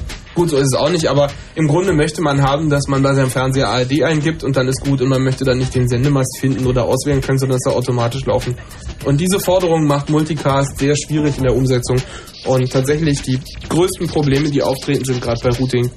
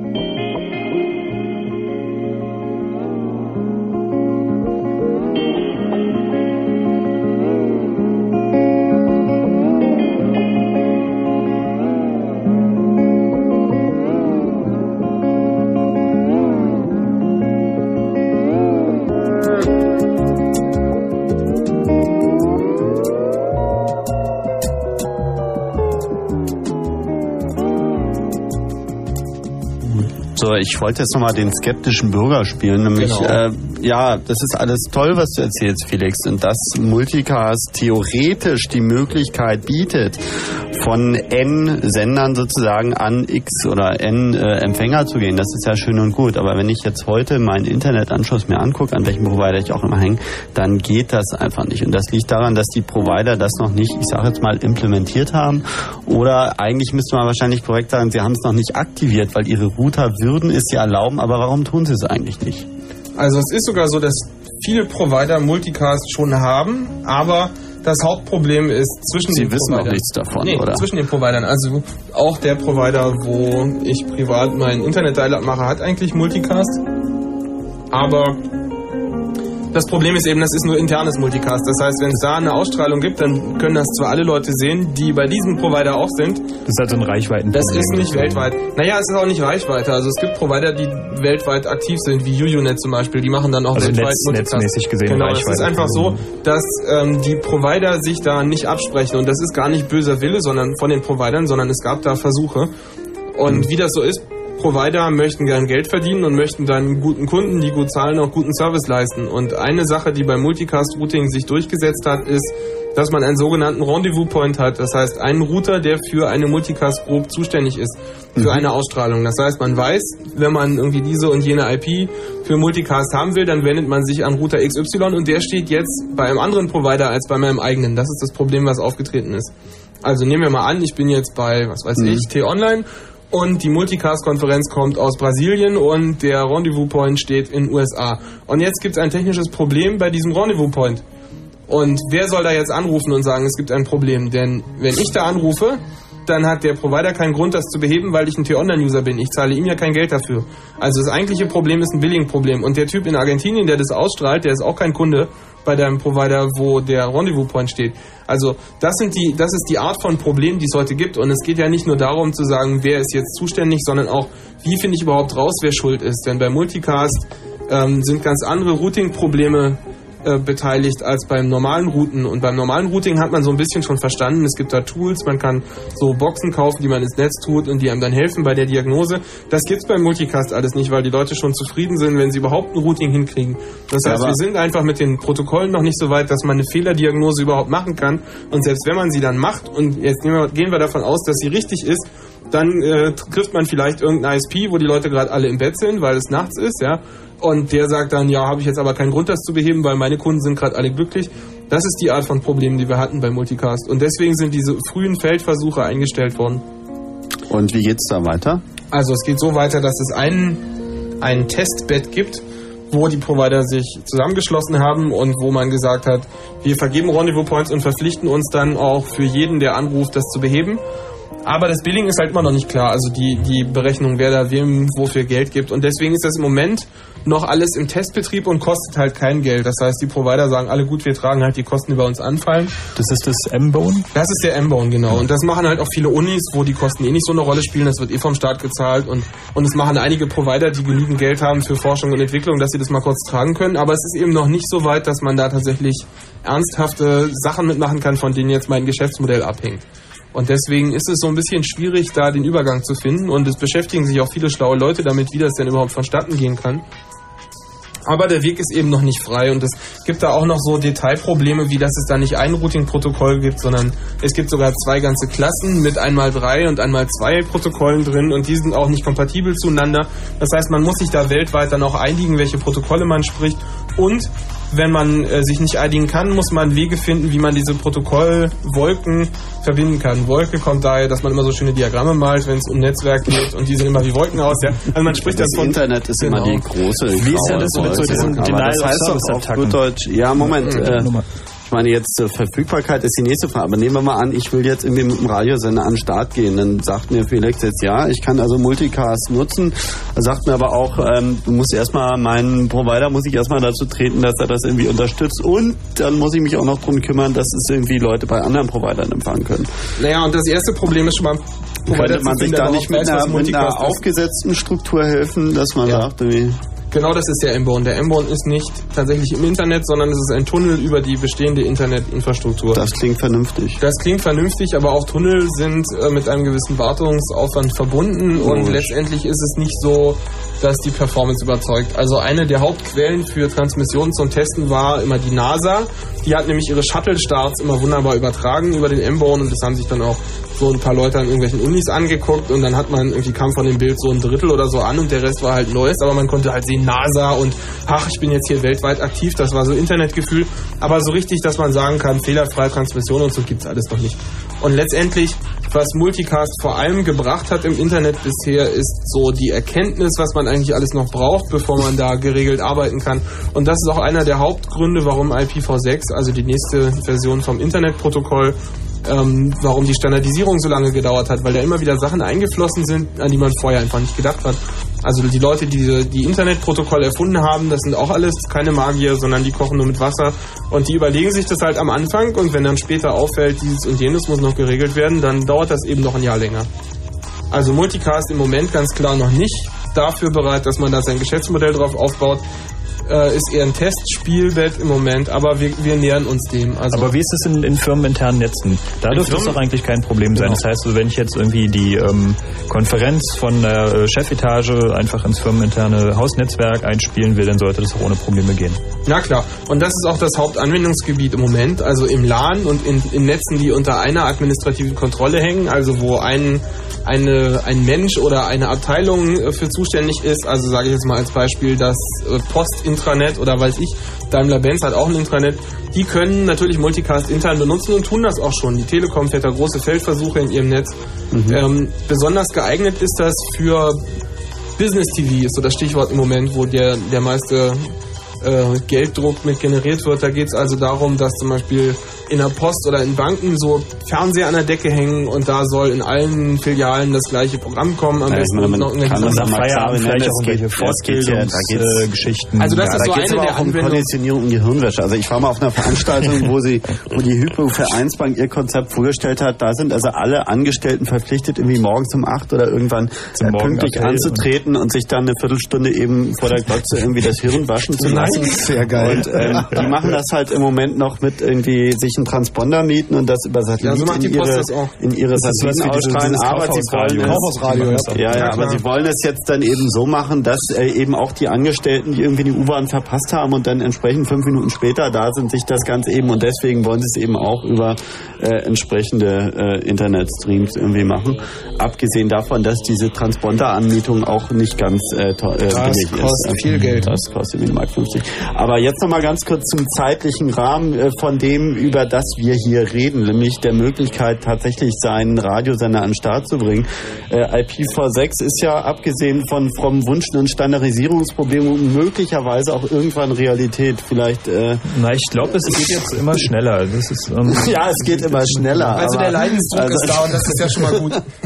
Also man kann konstatieren, im Moment ist es so, dass tatsächlich der M-Bone in einem Umbruch ist, denn ursprünglich ähm, das überhaupt erste Multicast-Routing-Protokoll, was es gab, ist schon über zehn Jahre alt, heißt DVMRP. Das sind überhaupt ganz tolle Abkürzungen immer bei Multicast und überhaupt Routing-Protokollen. Die du jetzt auch ganz bestimmt nicht Das- erklärst, sagtest du? Nein, das muss ich jetzt nicht weiter erklären. Aber der also wer sich dafür Felix, hey, wir sind hier auf dem Radio. Genau. Das kannst es gibt vielleicht mal einen kurz. wunderbaren äh, Satz das- mit Folien dazu. Genau, es gibt da Okay, auch auch und da gibt's der die URL zu und die lautet www.fefe.de, das ist meine tolle Homepage und da sind unter anderem diese Folien gelinkt.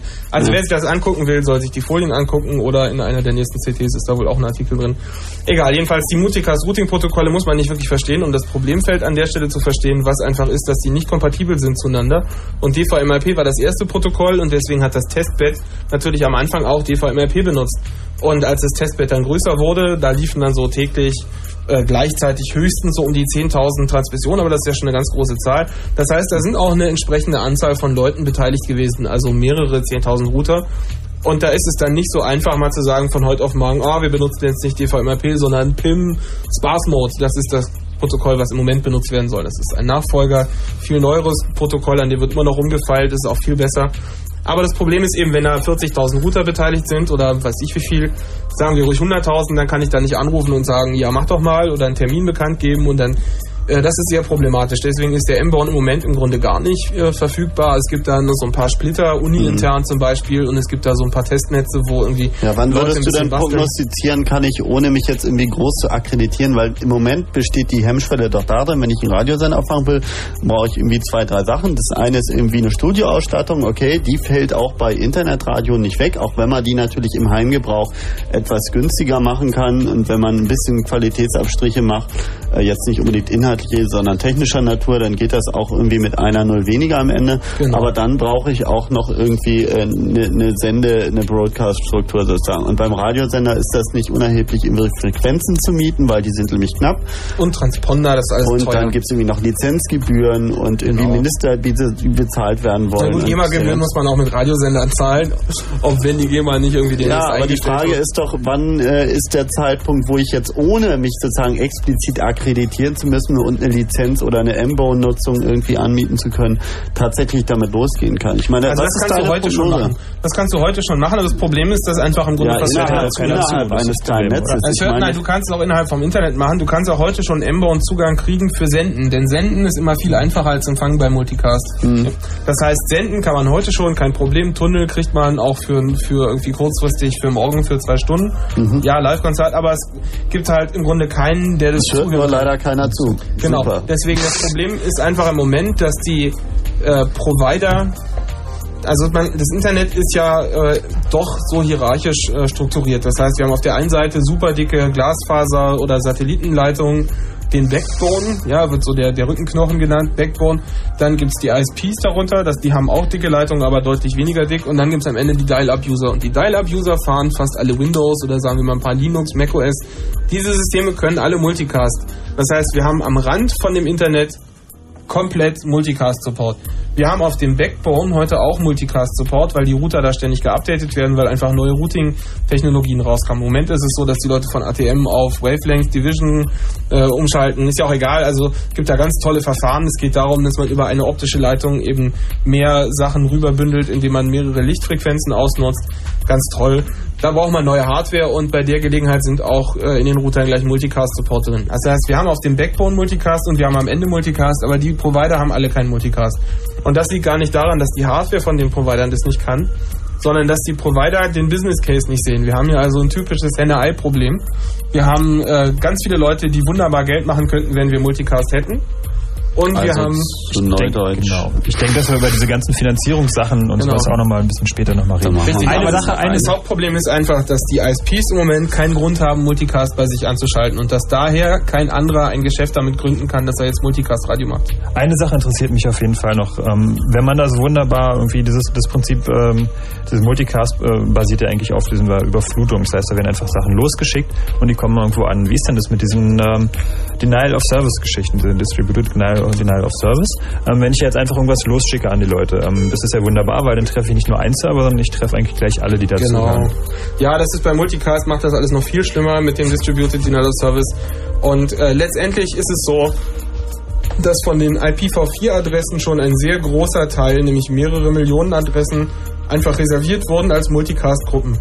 Und dass alle Routing-Protokolle, über die im Moment auch nur nachgedacht wird, pro Multicast-Gruppe und teilweise sogar noch pro Sender in einer Multicast-Gruppe Daten im Router speichern müssen. Das heißt, ähm, der Router bräuchte mehrere Milliarden Byte als Hauptspeicher einfach nur, um diese ganzen Daten zu speichern. Und dann erwartet man am Ende vielleicht noch, dass der Router noch Teile der Daten zwischenspeichert, damit man äh, nicht beim Sender verloren gegangene Pakete abholen kann, sondern beim Router. Das sind auch Gedanken, die gedacht werden.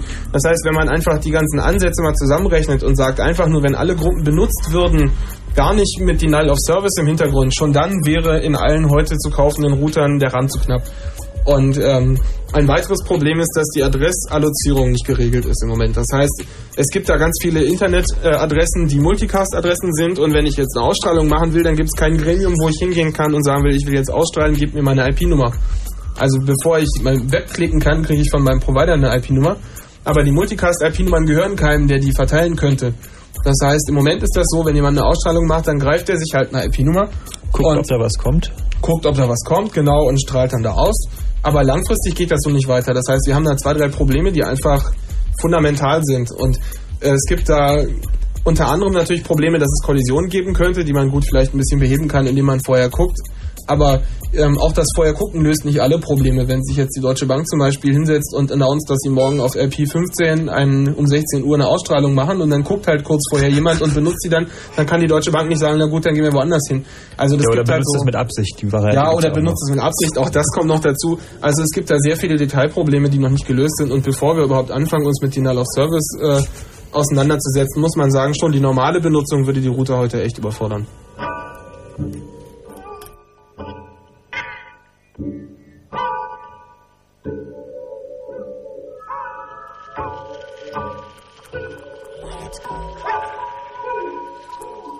しく。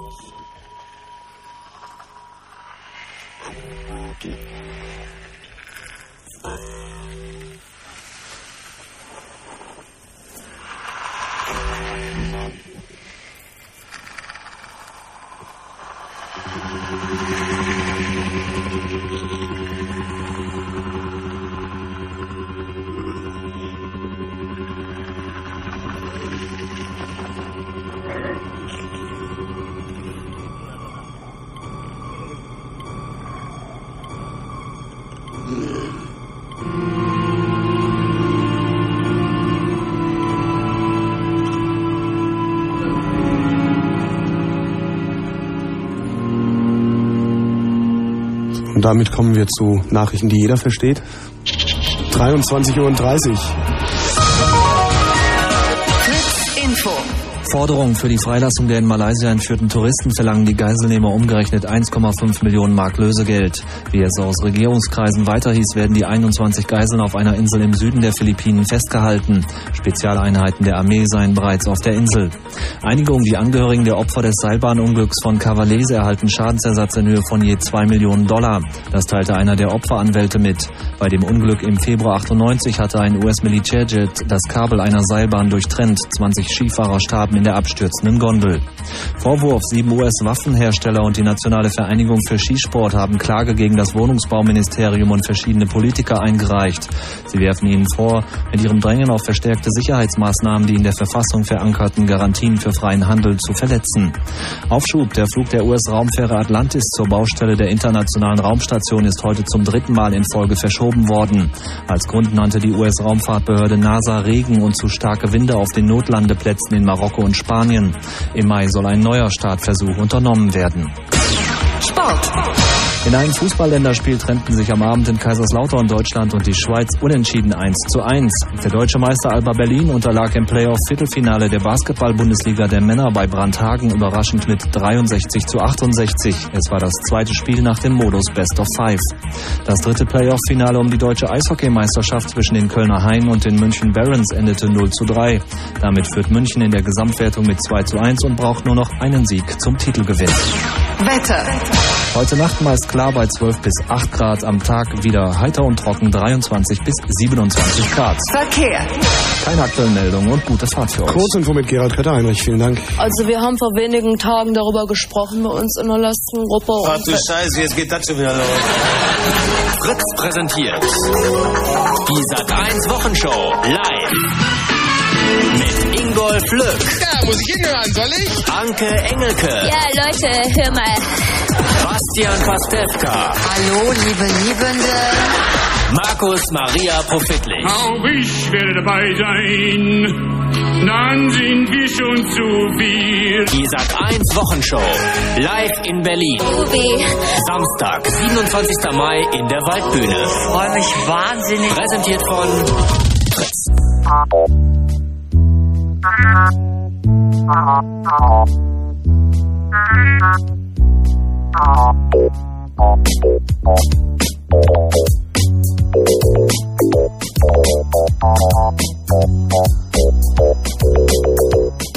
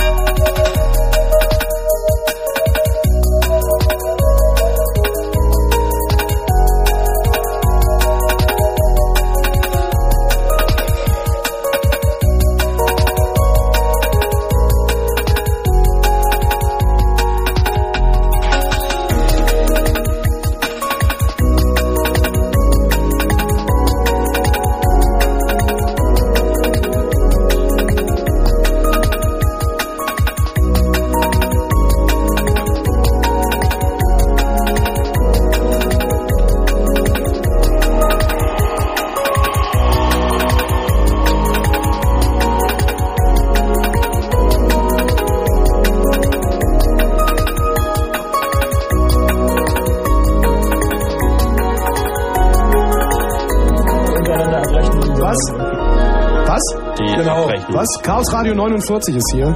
Okay, und Wir wir, haben ja noch haben Diskussionsbedarf. jetzt möglicherweise so grob äh, den Plot geliefert, was passieren könnte, wenn das mit dem Multicast dann irgendwann mal implementiert, aktiviert ist und wenn die Provider sich auch irgendwie darauf geeinigt haben, dass es sinnvoll ist, das zu unterstützen, weil dann könnte die Welt ganz anders aussehen. Und die Welt könnte ganz anders aussehen, weil dann die knappe Ressource Bandbreite im Sinne von Senderfrequenzen, die Radiosendern wie diesen hier, das Überleben beschert, ähm, ja, auf einmal für alle Ja, ja, und noch eine ganz andere, recht knappe Ressource ist nämlich auch das Geld, was nämlich viele Leute auch schon daran hindert. Geld einfach ist eigentlich immer ganz viel da. Es ist Ja, ja, immer wenn nur an druckt, da, unterschiedlichen Teilen gerade untergebracht. Ne? Im Moment glauben die, glaube ich, gerade alle dran, dass das Internet sie reich machen wird und entsprechend laufen sie zur Börse und Ja, werfen ich dachte, wenn man E-Commerce vor davor schreibt, dann. Ja, ja, genau, ja. Ich habe das böse Wort gesagt. E-Fritz. E-Fritz. Genau, am besten noch .com ranschreiben und irgendwie Ja. am besten Linux in deinem Businessplan erwähnen und dann... Nee, ach Quatsch, Linux im Business, einen kleinen Pinguin aufs, aufs Exposé. Genau. Genau.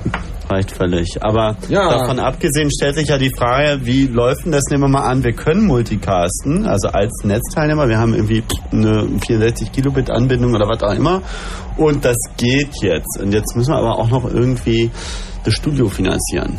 Müssen wir noch die Zeit Wie ist denn das eigentlich hier bei Fritz? Genau. wie, wie, wo, wer zahlt dein Gehalt? wer wer bezahlt hier die Kohle, die ne? Stromrechnung? Und, ähm, Äh, das, das zahlen die Rundfunkteilnehmer, äh, die ihre Gebühren an die GEZ, die Gebühreneinzugszentrale errichten, entrichten. Das ist äh, zentral und es gibt einen großen Topf, der dann ausgeschüttet wird. Nach was nach für einem Schlüssel weiß ich nicht genau. Und wie viel Prozent Ich würde da für die vermuten, Verwaltung drauf? ich würde vermuten, äh, der Schlüssel ist die Einschaltquoten ermitteln? Oder wir ermitteln Quoten, aber das ist für die Werbung. Also das, der, der Schlüssel, Ah, nachdem es verteilt wird, ist, denke ich, die Fläche, also die technische Reichweite von so einem Sender. Und Ach, deswegen ist Fritz so weit verbreitet. Nee, deswegen, deswegen hat Fritz so wenig Geld, weil in Brandenburg und Berlin vergleichsweise wenig Leute wohnen. Also der Westdeutsche Rundfunk zum Beispiel hat eben eine riesige technische Reichweite und hat deswegen natürlich auch extrem viel Geld. Ah. Und dann haben wir noch einen Werbetopf.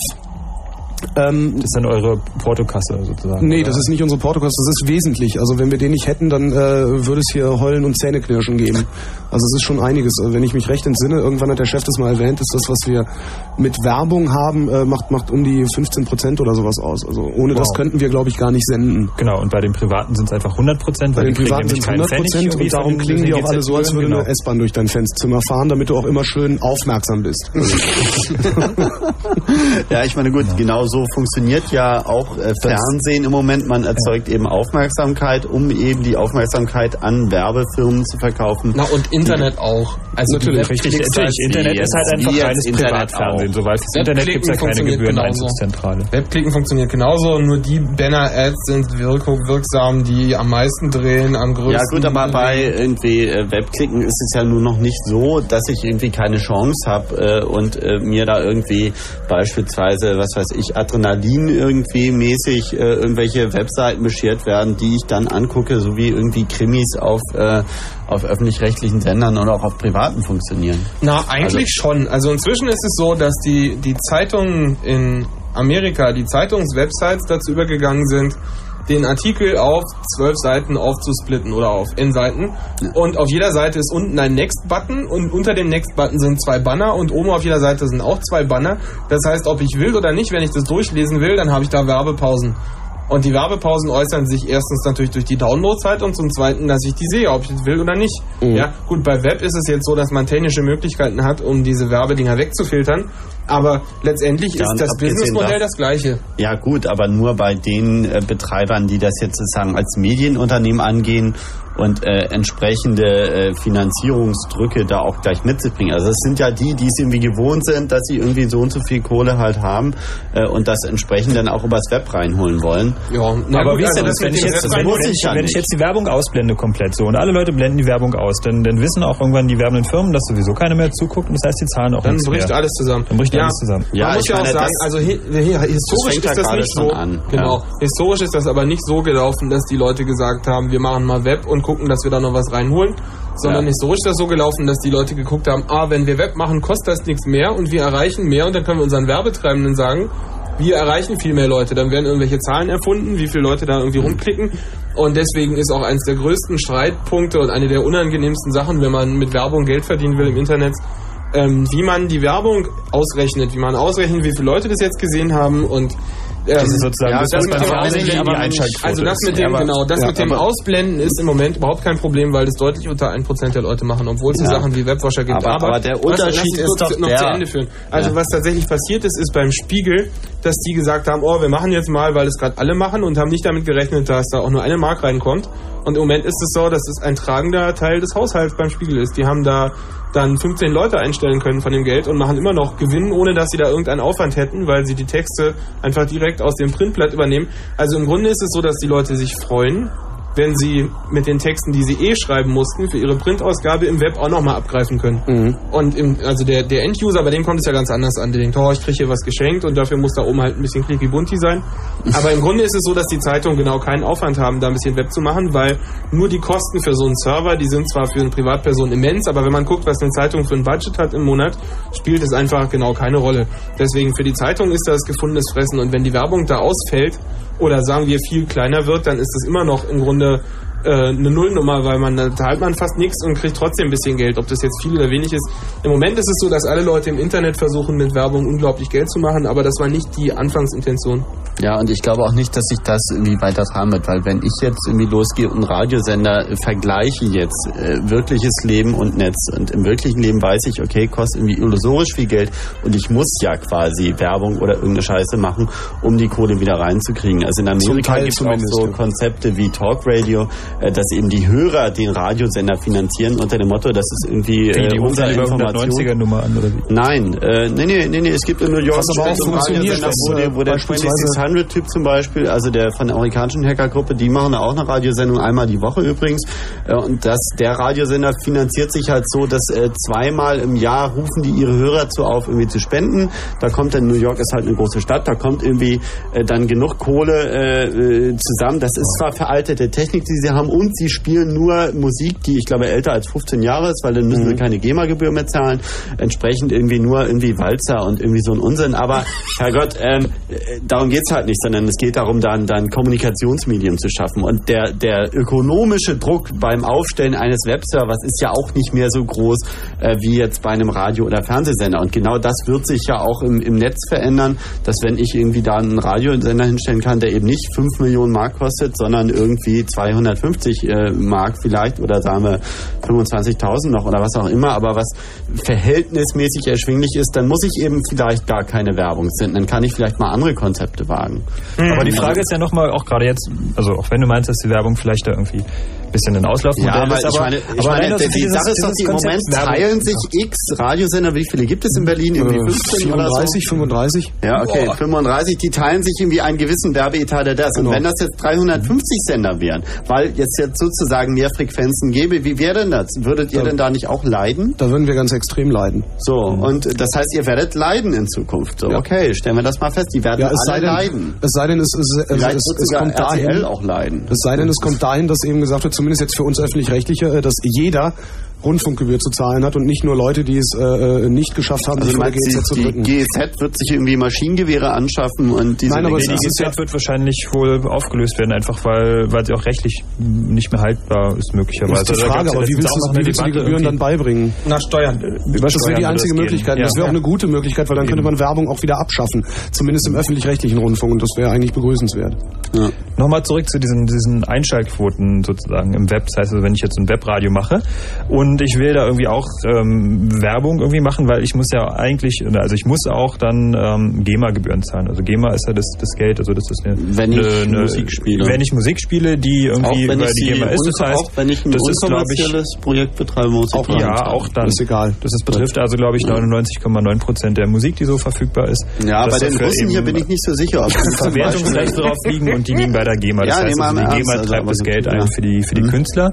Und ähm, das heißt also auch die Musik, die hier bei Fritz gespielt wird. Das gleiche passiert auch mit dem, was wir hier reden. Übrigens, das ist dann die VG Wort. Genau. Das heißt also, aber für alle Musik, die wir hier auch spielen, muss Fritz auch irgendwie abdrücken an die GEMA, die das dann jeweils an die Künstler weiterverteilt. Und wenn ich als Künstler sage, ich will aber nicht zur GEMA, Dann gibt es andere Möglichkeiten. Es gibt also noch andere. äh, Ich, das weiß ist ich aber, leider nicht, wie eine sie extra heißen. Sendung Äh, noch alles. Das wäre, Also glaube ich, auch eine extra Sendung. Also es gibt noch andere Verwertungsgesellschaften, die man da nehmen kann. Genau. Oder man macht es eben frei und versucht es selber beizubringen und beizutreiben. ja. Und das ist aber gibt es unmöglich. noch kein GNU GPL für Musik?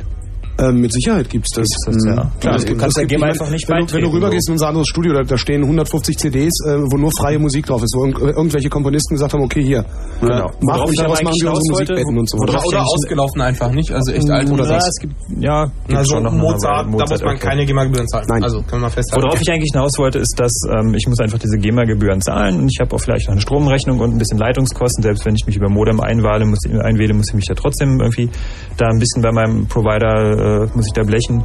Und irgendwie will ich diese Kohle zumindest wieder reinhaben, weil ich mache das Radio nicht zu Privatvergnügen, sondern irgendwie, ähm, naja.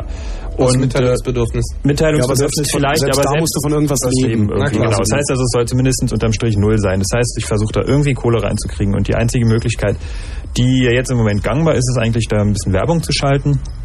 Und wenn ich Werbung schalte, dann muss ich eben schon auch noch wissen, wie viele Leute da zuhören. So, Ja, wobei ich das auch, jemand da habe ich mal jemanden von Forsa kennengelernt, der gesagt hat, dass diese ganzen Zahlen, die da entstehen, äh, Alles Quoten. Zuschauerquoten und so weiter, äh, alles Unfug sind. Äh, Das ist ja was diese, halt diese GfK-Gesellschaft für genau. Konsumforschung, die die ermitteln. Und das sind dann, glaube ich, so, so Testfamilien, das die sind haben dann so... um 1000 oder 1500 Testfamilien, Leute die haben oder so, einen- so einen kleinen Empfänger noch auf ihrem Fernseher. Das ist so, das sieht und aus wie so eine D-Box. Also eine Freundin von mir hat das. Das sieht aus wie eine D-Box und äh, die registriert ihm. Also du kannst das Fernsehprogramm nur umschalten über diese D-Box. Also die registriert jedes Mal, wenn du umschaltst, äh, welchen Sender du guckst. Der gläserne Bürger, ja. Äh, äh, äh, frag mich nicht. Irgendwie Also ein das paar ist Mark eine 50 und ein Einkaufsgutschein bei Otto von Aufwandsbeschuldigung. 50 Mark oder so eine Aufwandsentschädigung. Super, Und das Schlimmste ist allerdings auch, wenn du die Glotze anmachst und dem Ding nicht sagst, dass du die Glotze angemacht hast, registriert das irgendwie und fängt dann an zu blöken wie bescheuert. Und dann gibt's noch, also diese GfK-Leute, die haben dann auch noch einen Scanner zu Hause liegen, wenn sie das wollen, und können dann äh, die Barcodes der von ihnen gekauften Waren scannen und dann kann man auch ermitteln, was so gekauft wurde. Und dann macht man sich dann, also immer wenn ich die in Frankfurt besuchen gehe, äh, dann machen wir uns so Späße, 1000 Snickers, weißt du? So die Nummer. das ist dann immer schon ganz schön. Naja, aber eine Sache bleibt doch irgendwie unklar an der Stelle, nämlich ähm, warum gehen die Werbetreibenden überhaupt dieses, diesen Aufwand ein? Weil alle Und- dran glauben. Also das Ja, war, was der. Forsa-Typ gesagt hat. Das funktioniert. Es ist eigentlich Schwachsinn, aber es funktioniert, weil alle dran glauben. Ja, das ist Ja, aber im Internet ist es doch eigentlich, ja. im Internet genau. Das funktioniert ja auch nur, weil im Internet habe ich es doch eigentlich ziemlich einfach. Das heißt, also zumindest für mich als Radiobetreiber sehe ich anhand von meinem Server irgendwie, da steht dann irgendwie bei zumindest den bisherigen Sachen äh, Unicast. Das heißt also, alle verbinden sich direkt mit mir, so wie zum Beispiel auch jetzt mit Fritz mit dem Real Audio. Mhm. Das heißt, ich kann direkt auf meinem Server sehen, meinetwegen, ich habe jetzt 385 Hörer. So, da steht dann halt konkret die Zahl. Und das ist gerade das Problem irgendwie, dass es beim Multicast eben nicht so ist, weil da sende ich, puste ich einfach drauf los und es ist dann genau das gleiche wie jetzt im Radio auch ist.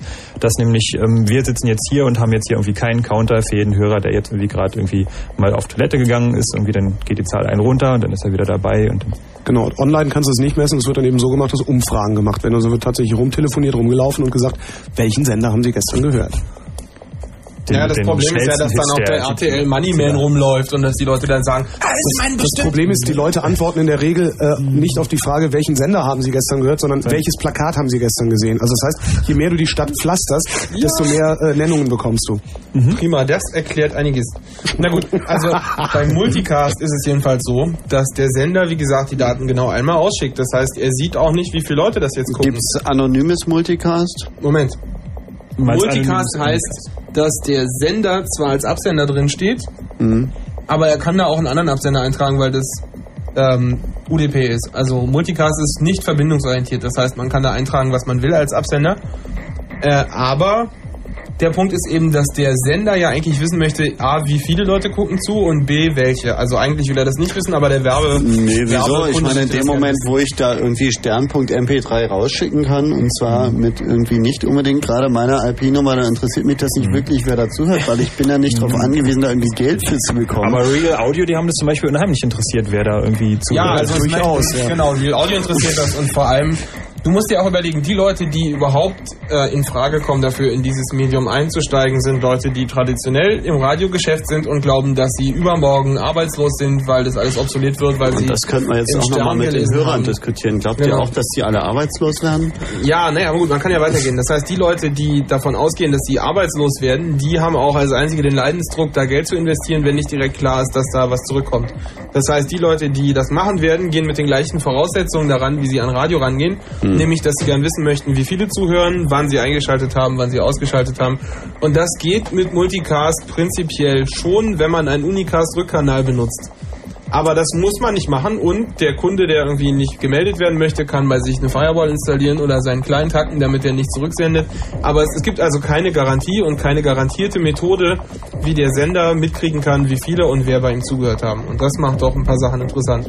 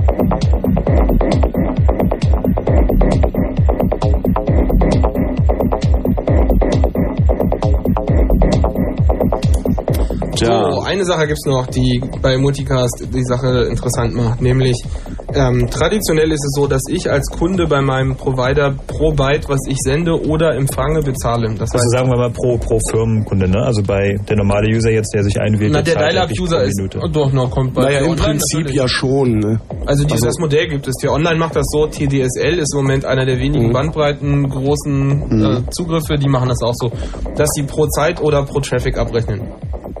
Und ähm, bei Multicast ist das aber so, dass ich theoretisch keinen Traffic verursache in meinem Provider. Auf der, also der Provider zahlt nur für eine Leitung, nämlich für die nach außen. Die Leitung zu mir ist eine Telefonleitung, die kostet flat. Da zahlt der Provider gar nichts für. Das heißt, die Rechnung des Providers an mich geht normalerweise proportional zu den Kosten, die ich dem Provider verursache. Und wenn jetzt bei dem Provider zehn Leute per Multicast ähm, die gleiche Sache hören, also die gleiche Ausstrahlung hören, dann geht das über die Leitung zwischen dem Provider und dem Backbone nur einmal rüber. Das heißt, es wäre an der Stelle ungerecht, wenn der Provider von allen zehn Leuten sich das voll zahlen lässt. Das heißt, Aber Kapitalismus ist ja niemals Na ungerecht. Nein, ich wollte gerade sagen, der wird das natürlich auch nicht machen.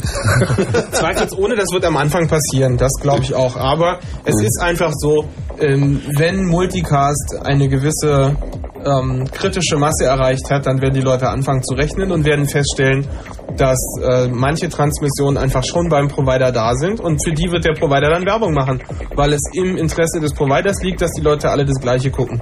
Das heißt, irgendwann kommen wir zu einem Geschäftsmodell, wo der Kunde weniger zahlt, wenn die Sache schon jemand anders guckt. Das heißt, auf Deutsch, wo der Kunde anteilig davon zahlt, wie viele andere Leute zuhören. Das heißt, je mehr Leute zuhören, desto weniger zahle ich. Ja, aber das heißt doch auf gut Deutsch, also das klingt für mich aber nicht so besonders toll, weil wenn irgendwie die, die äh, Mehrheit der äh, wie Mitbürger blöderweise gerade RT, RTL 2 Scheiße gucken, irgendwie ich nun aber zufällig gerade irgendwie Arnhem TV aus Belgrad gucken möchte, dann habe ich irgendwie die Arschkarte gezogen, Genau. weil mein Provider dann sagt, ja, Alter, dann lang mal in die Tasche, weil das ist Minderheitenprogramm, was du dir da reinziehst. Genau. Und dafür bitte Bares, ne? Und also das, Das- ist ja nur nicht unbedingt der Grad an zusätzlichen Freiheit, den ich mir da irgendwie Moment, also grundsätzlich ja, ist so. Das ist auch nicht meine Wunschvorstellung, dass dieses, dass das Billing so funktioniert. Aber selbst wenn der Provider voll abrechnet für dich, dann zahlst du immer noch höchstens so viel, wie du im Moment für einen Unicast-Stream zahlst. Und das machen die Leute auch schon. Das heißt, richtig. Das heißt, es wird nicht teurer, sondern, sondern maximal es wird billiger. höchstens billiger und das in den meisten Fällen, nämlich wenn jemand anderes das aus, auch guckt. Das heißt, im Grunde ist das gut. Und jetzt kann man sich mal ausrechnen, was passiert, wenn ARD ähm, eine Samstagabendshow macht, die Millionen von Leuten gucken. Wenn jetzt mein Beitrag durch eine Million geteilt wird, dann kommt da im Grunde nichts mehr zusammen. Das heißt, der ISP kann da wunderbar verdoppeln, ohne dass mir das wehtut, dass es irgendeinem wehtut.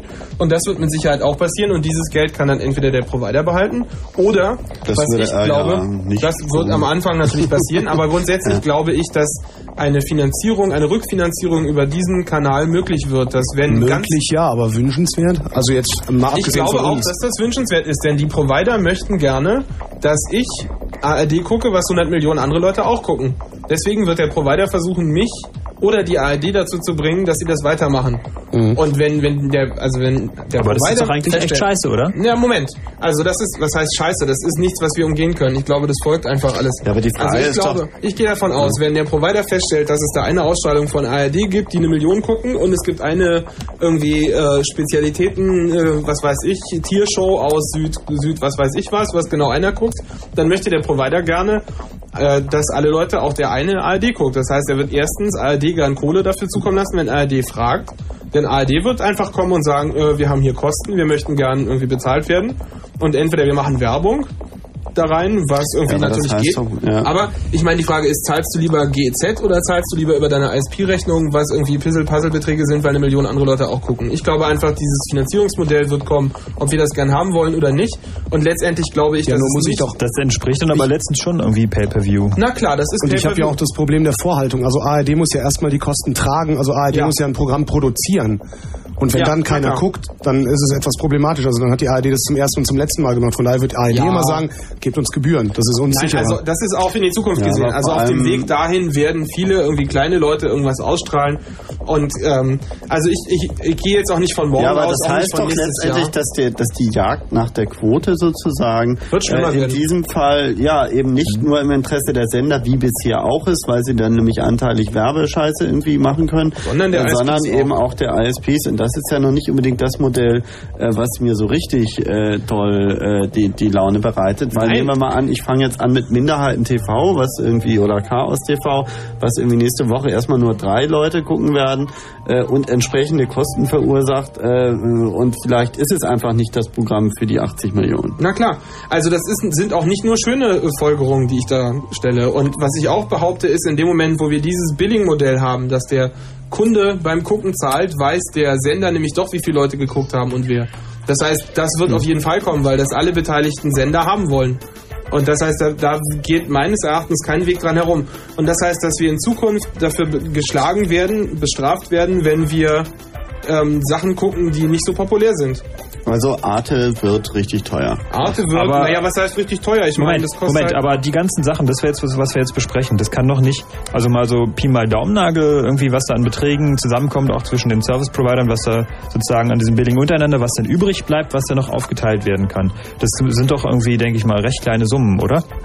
Ja, natürlich. Also aber das ist dann letztendlich, jedenfalls das nicht ja irgendwie so sein. plötzlich, plötzlich irgendwie 1,5 Millionen Mark, die für die Produktion von einer großen ARD-Fernsehshow irgendwie Ja, aber Na, wir kommen doch trotzdem dann dahin, dass derjenige, der vielleicht ein bisschen besondere Musik hören will, ein Schweinegeld bezahlen muss im Zweifelsfall. Und derjenige, der Kaspermucke hören will, äh, zahlt gar nichts, weil es ja eh alle hören. Genau. Also das, das, ist nicht wünschenswert. Das ist nicht wünschenswert, aber ich glaube, dass da kein Weg dran vorbeigeht. Und was ich auch glaube, ist, ähm, dass wenn wir erstmal durch die Hintertür so weit sind, dass ich dafür zahle, dass ich Sachen gucke, dann kann es durchaus auch sein, dass die Sender einfach das Unicast gar nicht mehr anbieten und dass ich dann keine Wahl habe, das zu gucken, außer über Multicast und dass ich dann für den Traffic durchaus Premium-Raten zahle. Das ist denkbar. Warum nicht? Okay, wir haben jetzt erstmal noch ein ähm, paar Kurzmeldungen für euch. Und danach wollen wir ähm, mit euch, mit den Hörern ein bisschen darüber reden, was ihr denn so eigentlich ähm, senden würdet. Das heißt also, wenn ihr euch irgendwie jetzt da hinstellt und sagt, ihr macht jetzt auch so einen Radiosender auf und was ihr euch wünschen würdet, im Radio zu hören, beziehungsweise im Internet an Radio zu hören, vielleicht auch an Fernsehen zu sehen. Ähm, würdet ihr denn eure Webcam aufstellen und euch irgendwie äh, vorm Computer sitzen oder beim Pickel ausdrücken, morgens vorm Spiegel dann irgendwie ins Web broadcasten wollen?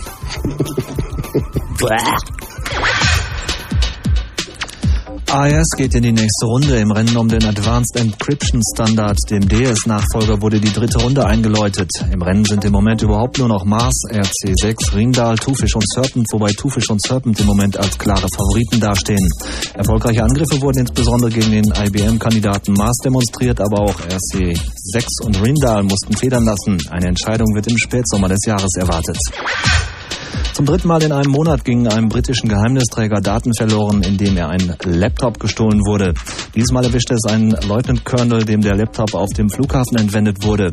Vorher hatte ein ME5-Agent in der Londoner U-Bahn seinen Laptop verlegt und auch einem angetrunkenen ME6-Agenten erging es schlecht. Aber auch die Amerikaner haben Probleme mit ihren Laptops. So war kürzlich ein Mitarbeiter des State Departments ein Laptop in einem Konferenzraum verloren gegangen, der bisher nicht wiedergefunden wurde. Der Laptop soll tausende von klassifizierten Dokumenten über Waffenschiebereien enthalten haben, unter anderem hochsensible Informationen über Quellen und Methoden der US-Geheimdienste für die Informationsbeschaffung. BSI-Richtlinien. Das Bundesministerium für Sicherheit in der Informationstechnik BSI hat Richtlinien zum Thema Distributed Denial of Service herausgegeben. Mit diesem Verfahren wurden in den letzten Wochen etliche Server im Internet lahmgelegt. Das Papier listet 15 Sofortmaßnahmen, mit denen sich Service Provider, Administratoren und Endanwender dagegen wehren können, als Traffic Relay für solche Attacken missbraucht zu werden. Der Chaos Computer Club zeigte sich positiv überrascht von der Güte der Vorschläge, bei denen ISPs empfohlen wird, IP-Spoofing seitens ihrer Kunden zu unterbinden. Yamakawa ausverkauft. Die von Chaos Radio in der letzten Sendung empfohlenen DVD-Player der Marke Yamakawa leiden im Moment offenbar unter Lieferschwierigkeiten. Wir empfehlen, Ruhe zu bewahren. Die Geräte kommen bestimmt wieder in den Handel. Vielen Dank, Gerald Kötter-Heinrich 002.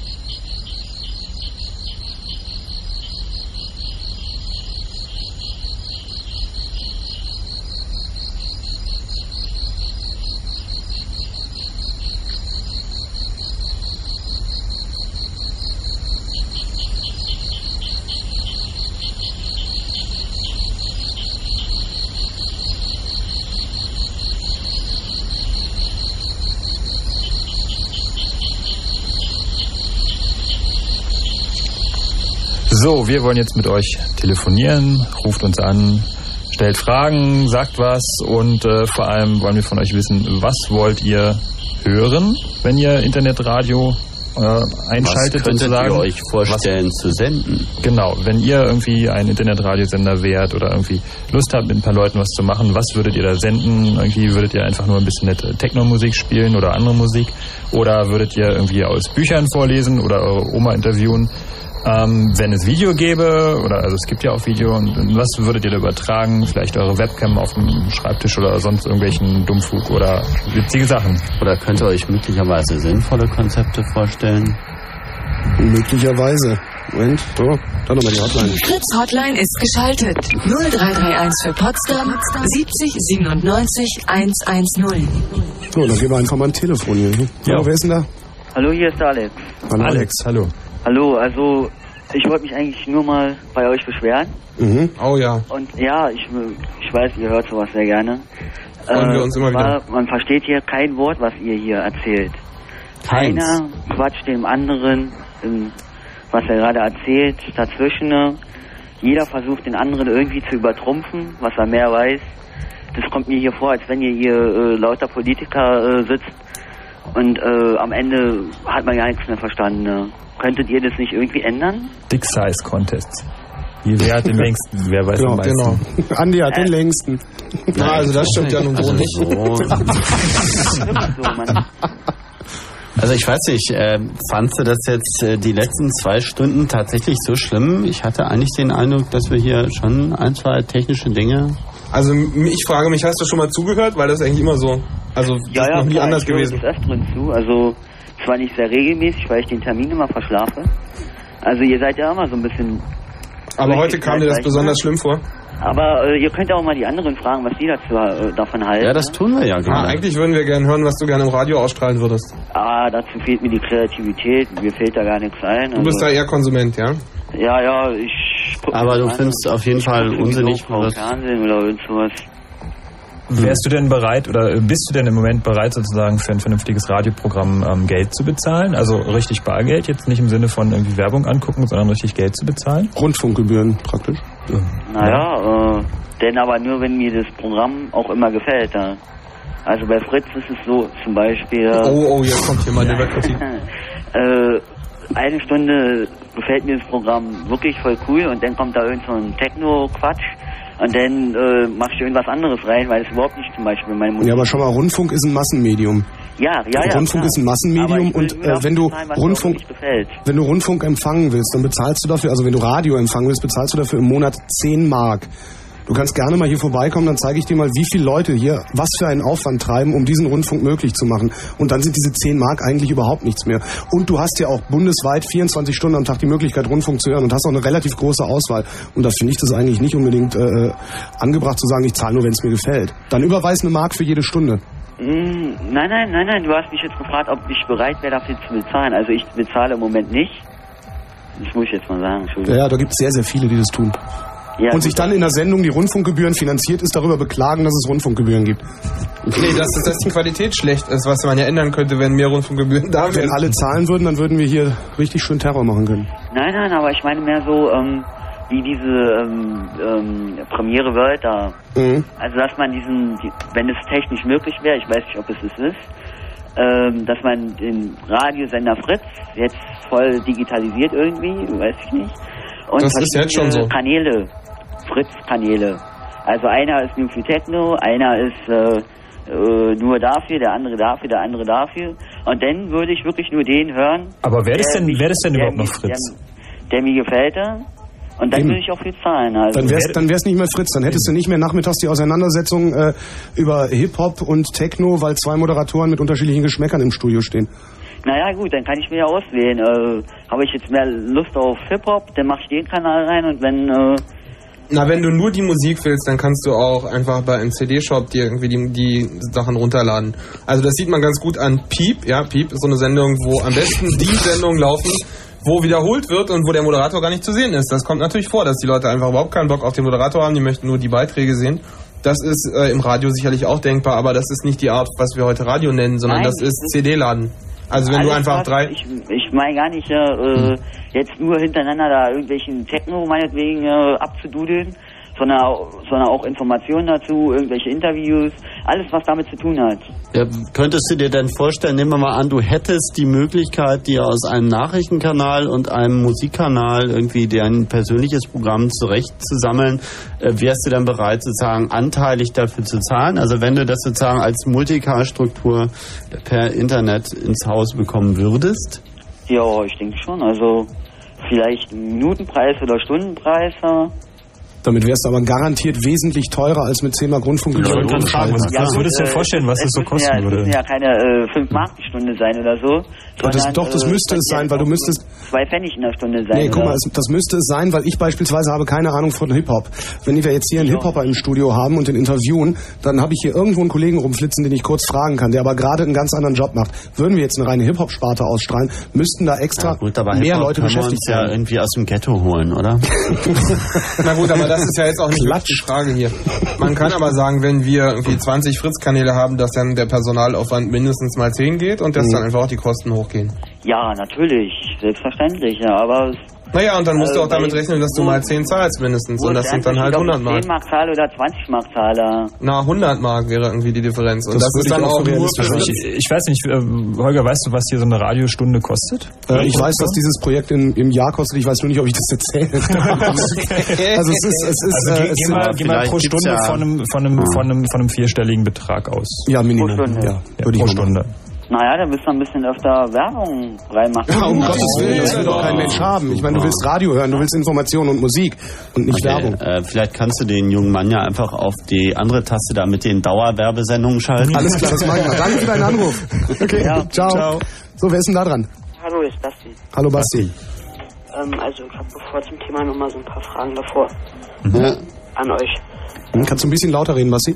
Ja, ähm, erstens mal, weil ihr vorhin noch über MP3 und so geredet hattet, ähm, ich bin der Meinung, dass sich irgendwie Medien niemals durchsetzen, wenn sie nicht frei kopierbar sind. Na, haben wir ja auch gesagt. Das ist genau unsere Meinung. Und dann wollte ich nochmal ähm, sagen, dass die Berichterstattung über Hacker, ich weiß nicht, ob ihr das irgendwie mitverfolgt habt, in Tomorrow oder Internetmagazin oder so, ähm, ist ja auch immer ziemlich lustig so. Zum Beispiel im Internetmagazin, da gibt es so eine Rubrik Underground Internet. Also, wie, wie steht mir dazu? Ja, wir lesen natürlich nicht alle schlechten Zeitungen, weil derer gibt es ja mittlerweile eine so große Anzahl gerade im Aber das Blackbook, Internetbereich. das Blackbook habt ihr gelesen. Nee, also tut mir leid, ich, habe einfach nicht die Zeit, mir diesen ganzen Unsinn reinzusehen. Ich muss damit unter Stellungnahmen zu abgeben. Das ist schon irgendwie anstrengend genug. Aber äh, also lieber Hörer, ich habe Entschuldigung deinen Namen eben nicht ganz gehört. Äh, Ja, der Vorteil ist einfach, du musst dir den Kram ja nicht reinziehen. Ne? Also du, du bist da nicht dazu verpflichtet. Ja, Und so, ähm, das dazu haben wir ja Internet, dass wir uns irgendwie aussuchen können. Äh, Ja, die CT ist eigentlich da in dem Bereich ganz gut. Also die ist nicht so ein Sensationsmeck, finde ich. Naja, aber über Hacker berichten die eigentlich eher selten. aber und vielleicht hast du dann noch was zum Thema zu sagen. Ja, ähm, ähm, kann man bei diesem Verfahren, was ihr ja gesagt hattet, auch einen Proxy davor setzen, zum Beispiel, was ist denn mit Zensur, wenn ihr zum Beispiel da ähm, eine Sendung macht und in Anführungsstrichen Tipps gebt, zum Beispiel von Encoden von Premiere oder so weiter, ähm, könnte, könnte das dann zensiert werden und dann könntet ihr doch auch Ärger kriegen. Na klar. Gute Frage, ist Multicast... Äh, Multicast ist natürlich genau wie alle anderen Pakete zensierbar und diese Zensurmechanismen nennt man Firewall, wenn sie zur Sicherheit eingesetzt werden. Kann man natürlich auch benutzen, um Multicast-Konferenzen wegzufiltern, aber wenn jeder Popel, der eine Internet-Teilableitung hat, eine Multicast-Konferenz aufmachen kann und da irgendwie Content raustun kann, dann kannst du dir vorstellen, wie viel Aufwand es wäre, überhaupt nur zu ermitteln, wie viele Konferenzen es gibt, ist schon im Grunde mit heutigem personellem Aufwand der Kriminalverfolgungsbehörden nicht drin. Und dann auch noch festzustellen, wer da gerade über Hacker redet und wer nicht. Also da kann man vielleicht im Nachhinein einen Tipp kriegen und dann irgendwie irgendwas machen, aber eine Zensur halte ich für echt unrealistisch. Und das, hängt davon ab, wie viele Sender es gerade gibt. Ja, ne? im Übrigen ist das so, dass ich natürlich meine IP-Nummer, auf der ich sende, frei rauswählen kann, genau wie heute die, die Hacker-Websites natürlich auch verfolgt werden und irgendwie von links nach rechts ziehen, ist es natürlich auch möglich, dann einfach auf einer anderen Frequenz weiterzusenden oder beim Multicast eben eine andere Multicast-Gruppe. Also Zensur ist da zwar technisch, theoretisch drin, aber ist nicht Aber eher längerfristig, also jetzt nicht, Ja, das, nicht kurzfristig. also ich glaube auch nicht, dass das längerfristig passieren wird, ehrlich gesagt. Nee, Das also ich ist meine, dass, dass die Maßnahmen auf längerfristig Zeit, wenn ich weiß, irgendwie ein bestimmter Server steht irgendwo und der steht da auch noch die nächsten drei Jahre, Ja, dann ja. kann ich den vielleicht irgendwie blockieren. Na klar. Aber wenn ich weiß, der ist jetzt eh nur für fünf Minuten oder für, eine, für zwei Stunden da, dann müsste ich halt irgendwie meinen Systemadministrator da antreten lassen und diese Sachen in die Firewall ran. Also theoretisch ja, aber im Moment sind wir froh, wenn wir es überhaupt hinkriegen, dass da eine Konferenz so halbwegs um die Erde geht. Deswegen ist das im Moment eher eine akademische Frage. Und Basti, wir haben noch viele andere in der Leitung. Danke für deinen Anruf. Ciao. Hallo, Chaos Radio. Ja, hallo, hier ist Peter. Peter. Peter aus Bindau. Hallo. Hallo.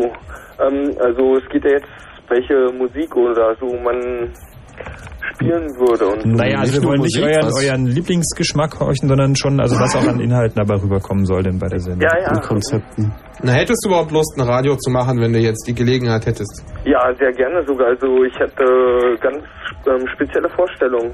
Wie sehen die aus?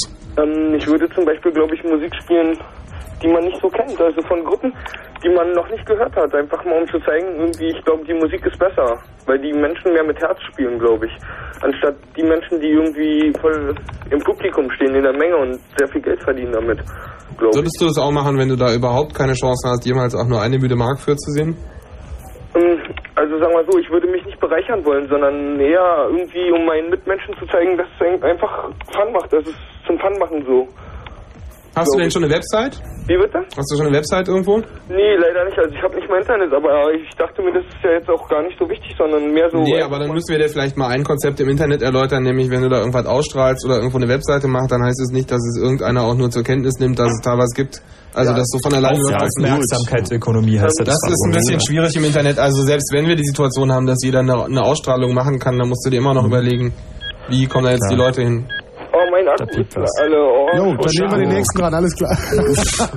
Hallo, hier ist ist Chaos Radio. Akku tot gestorben. Das war dramatisch. Hallo, wer ist dran? Ja, hallo, Stefan. Hier. Stefan. Schönen guten Abend. Guten Abend. Ja, ich bin aus Radiolaser. Gut, äh, erstens mal wollte ich euch fragen, warum macht ihr euch immer über Linux lustig? Machen wir doch gar nicht. naja, okay, ich meine, irgendwie schon. Eigentlich, ja, okay, eigentlich mehr um das drumherum, nicht? Also eigentlich machen wir uns eher über Windows lustig als über Linux, aber. Über Das Windows ja reden wir eigentlich gar so. nicht. Eigentlich machen wir uns über, über Windows und SUSE Windows lustig. Haha. Und Red Hat Windows. Corel. Genau, Corel Windows. Caldera. Richtig. Ja, es war ja auch bloß eine Frage nebenbei. Nee, also, Nee, nee, also bevor wir uns über, über Linux lustig machen, müssen wir schon ganz andere. Na, eigentlich mehr über die Linux Publicity. Ich meine, okay, da habt ihr auch irgendwo recht. Eigentlich. Na, musst du mal darauf achten, wie die Aktien von Leuten abgehen, die .com und Linux in ihrem Namen haben, im Vergleich zu Aktien von Leuten, die irgendwie verteilte Müllentsorgung GmbH heißen. Richtig. Ach, jetzt komm, Zurück lass uns nicht Thema. über E-Commerce reden. Ne? Das ist erstmal richtig. Über was? Ach so, und dann, äh, was ich noch bemerken wollte, Thema MP3, was ihr vorhin kurz angeschnitten hattet. Wenn ihr euch wirklich mal vor eine Anlage setzt und das wirklich mal explizit durchhört, also nicht mit Kopfhörern, also ganz vernünftig, das ist wirklich zu hören. Also ich bin jetzt nicht der, Bei der welcher sagt, Bitrate? Bitte? Bei welcher Bitrate? 256 Kilobit. Ich glaube, dass deine Soundkarte scheiße ist und dass du deswegen hörst, ob du da... Nee, nee, es geht, es geht nicht um, um, um die Soundkarte, das geht direkt digital. Ja, ich eine meine, wenn er dir eine, also da hat er schon ein bisschen recht, weil wenn er dir eine Vinylscheibe vergleichst mit einem MP3, Oh, da ist schon noch hier was die- dazwischen. die ja, also Audiophilen aus dem Schrank Ja, natürlich gekrochen. hörst du einen Unterschied zwischen Vinylplatte und MP3. Das, ist doch ganz klar. Nur die Frage ist, was denn letztendlich besser klingt. Na, bestimmt nicht das Vinyl. Meiner Meinung jetzt. Ich sag mal, das ist eine Interpretationsfrage. Also ehrlich gesagt, das ist äh, so pauschal generell nicht zu beantworten. Ja, es ist so, dass man natürlich, wenn man sich hinsetzt und zwei Eingabequellen hat, die das gleiche spielen und man hin und her und vor und zurückschalten kann und selber genau weiß, welches man hört und man macht das eine halbe Stunde lang, dann hört man da Unterschiede. Keine Frage, aber mir geht's inzwischen so, nachdem ich mehrere Jahre lang meine Sachen mit MP3s encode, dass ich teilweise in originalen Musik-CDs glaube, MP3-Artefakte zu hören. Und wenn ich mir dann das unencodete Original auf CD anhöre, sind die da auch drin. Deswegen, dass vieles davon, ich meine, wie der Name schon sagt, das heißt psychoakustisches Modell und das ist letztendlich eine Frage der Psychologie. Wenn man glaubt, da Sachen zu Der hören oder viele Leute, ja. na klar, also das ist auch eine Frage, was man sich selbst einredet. Viele Leute haben einfach das Bedürfnis, sich selbst einzureden, dass sie da was hören müssen, weil das eben jetzt anders ist. Und äh, dann hört man da auch Sachen, keine Frage. Aber es ist, wenn man tatsächlich einen, einen Blindtest macht, bei dem weder der Vorführende noch der Hörende weiß, was er hört, und der soll dann eine Zuordnung machen, das ist so das Einzige, was auch in der Medizin verwendet wird, um objektive Aussagen treffen zu können, dann hat man tatsächlich äh, Testsituationen, in denen nichts gehört wird. Also wenn du das hörst, dann ist das gut und dann ist auch dein Ohr vielleicht besonders gut, aber im Allgemeinen ist es nicht so. Hm, Ich, ich sag mal, ich sag ja auch nicht so, dass das jetzt unbedingt eine Rolle spielt. Also ich persönlich muss sagen, wenn ich das jetzt äh, meinetwegen im Auto oder sonst irgendwo höre, ganz normal, dann, dann spielt das eigentlich nicht wirklich eine Rolle. Weil wer setzt sich schon hin und hört wirklich so genau Musik? Das sind ja wirklich die wenigsten. Na, vor allem hast du im Auto voll die Nebengeräusche, das spielt. Das ist das nächste Ding. Naja, und was man wirklich hauptsächlich hört, ist nicht Musik, sondern Musak. Also es ist ja Muzak. Muzak. Und davon abgesehen, ähm, was so diese Radiosachen angeht, ähm, besser als normales analoges Radio ist MP3 auch allemal, Allemal. auch bei Denke ich 96 Kilohertz sogar, würde ich sagen. Mhm. Das ist wohl wahr. Danke für deinen Anruf. Hier ist Chaos Radio. Da ist Oh, keiner. schade. Dann ist hier Chaos Radio. Ja, hallo? Hallo. Ja, Robert hier. Hallo Robert. Robert. Ja, ähm, so zu den Anwendungsbereichen, also ich spiele in dem Bereich im Prinzip schon seit längerer Zeit rum.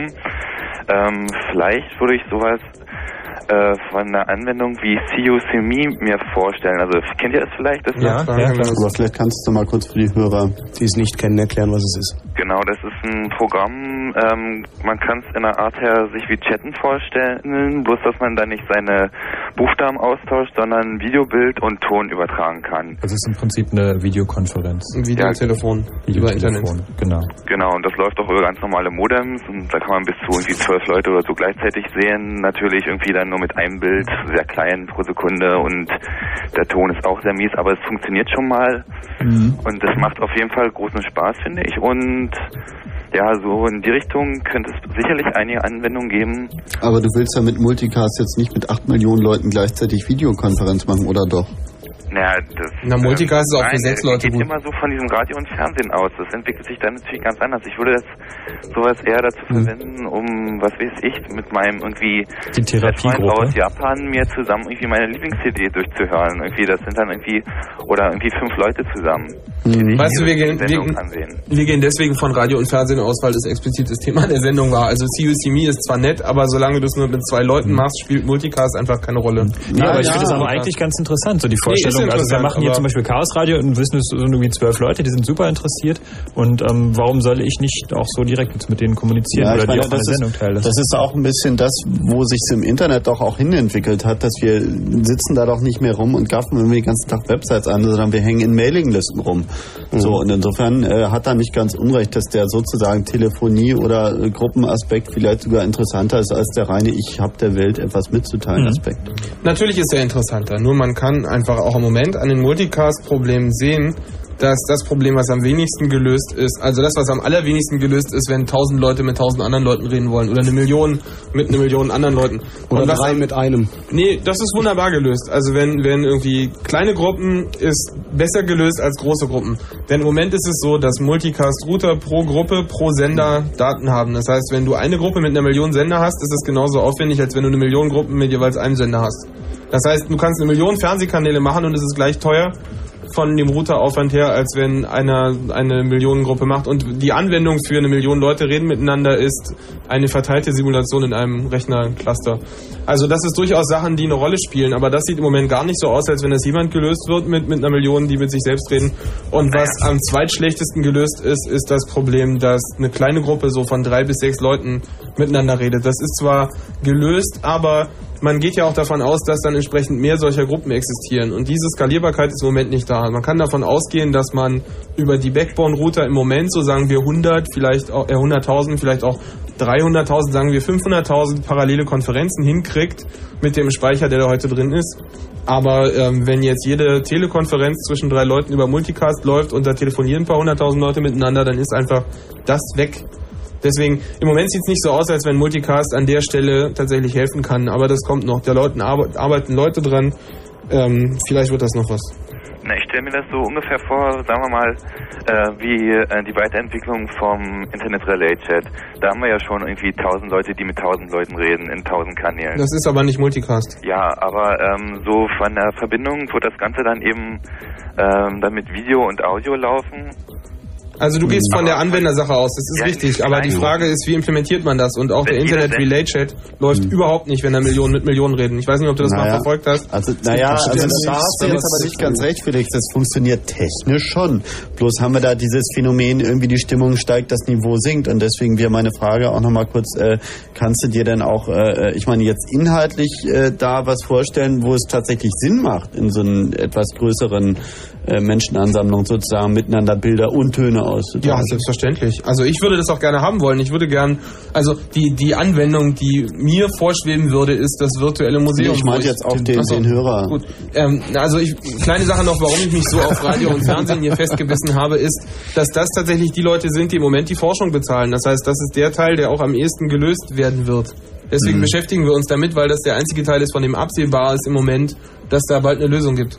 Ja, Was ihr meinte, ist würde ich sagen der kommerzielle Bereich, aber ich stelle mir eben den Großanwendungsbereich eben einfach so wie im Chat vor. Also dass Mhm. wenige Leute mit wenigen Leuten reden, ohne kommerziellen Hintergrund, plus Mhm. zum Du, es geht um die Protokolle. Das muss jemand bezahlen, dass die entwickelt werden. Ja, aber warte doch mal kurz. Ja, es geht doch auch doch um die Anwendung. Nee, ist doch im Prinzip, ähm, ich stelle mir auch nicht viel anders vor als in IRC, bloß eben im, Mhm. wir haben, im IRC haben wir, sagen wir mal, 100 Bytes pro Minute. Mhm. Und das muss sich dann irgendwie dermaßen erweitern, dass man da auch irgendwie ein Megabyte in der Minute rüberkriegt. Mhm. Und ähm, ja, da muss je- jeder zu Hause eben nicht sein dünnes Modemkabel, sondern was weiß ich, ein optisches oder sonst was haben. Und ja. Na, aber lass mal die Technik kurz beiseite. Sag mir, was äh, stellst du dir vor, äh, passiert, wenn Leute in so einer Menschenansammlung miteinander Bilder und Töne austauschen?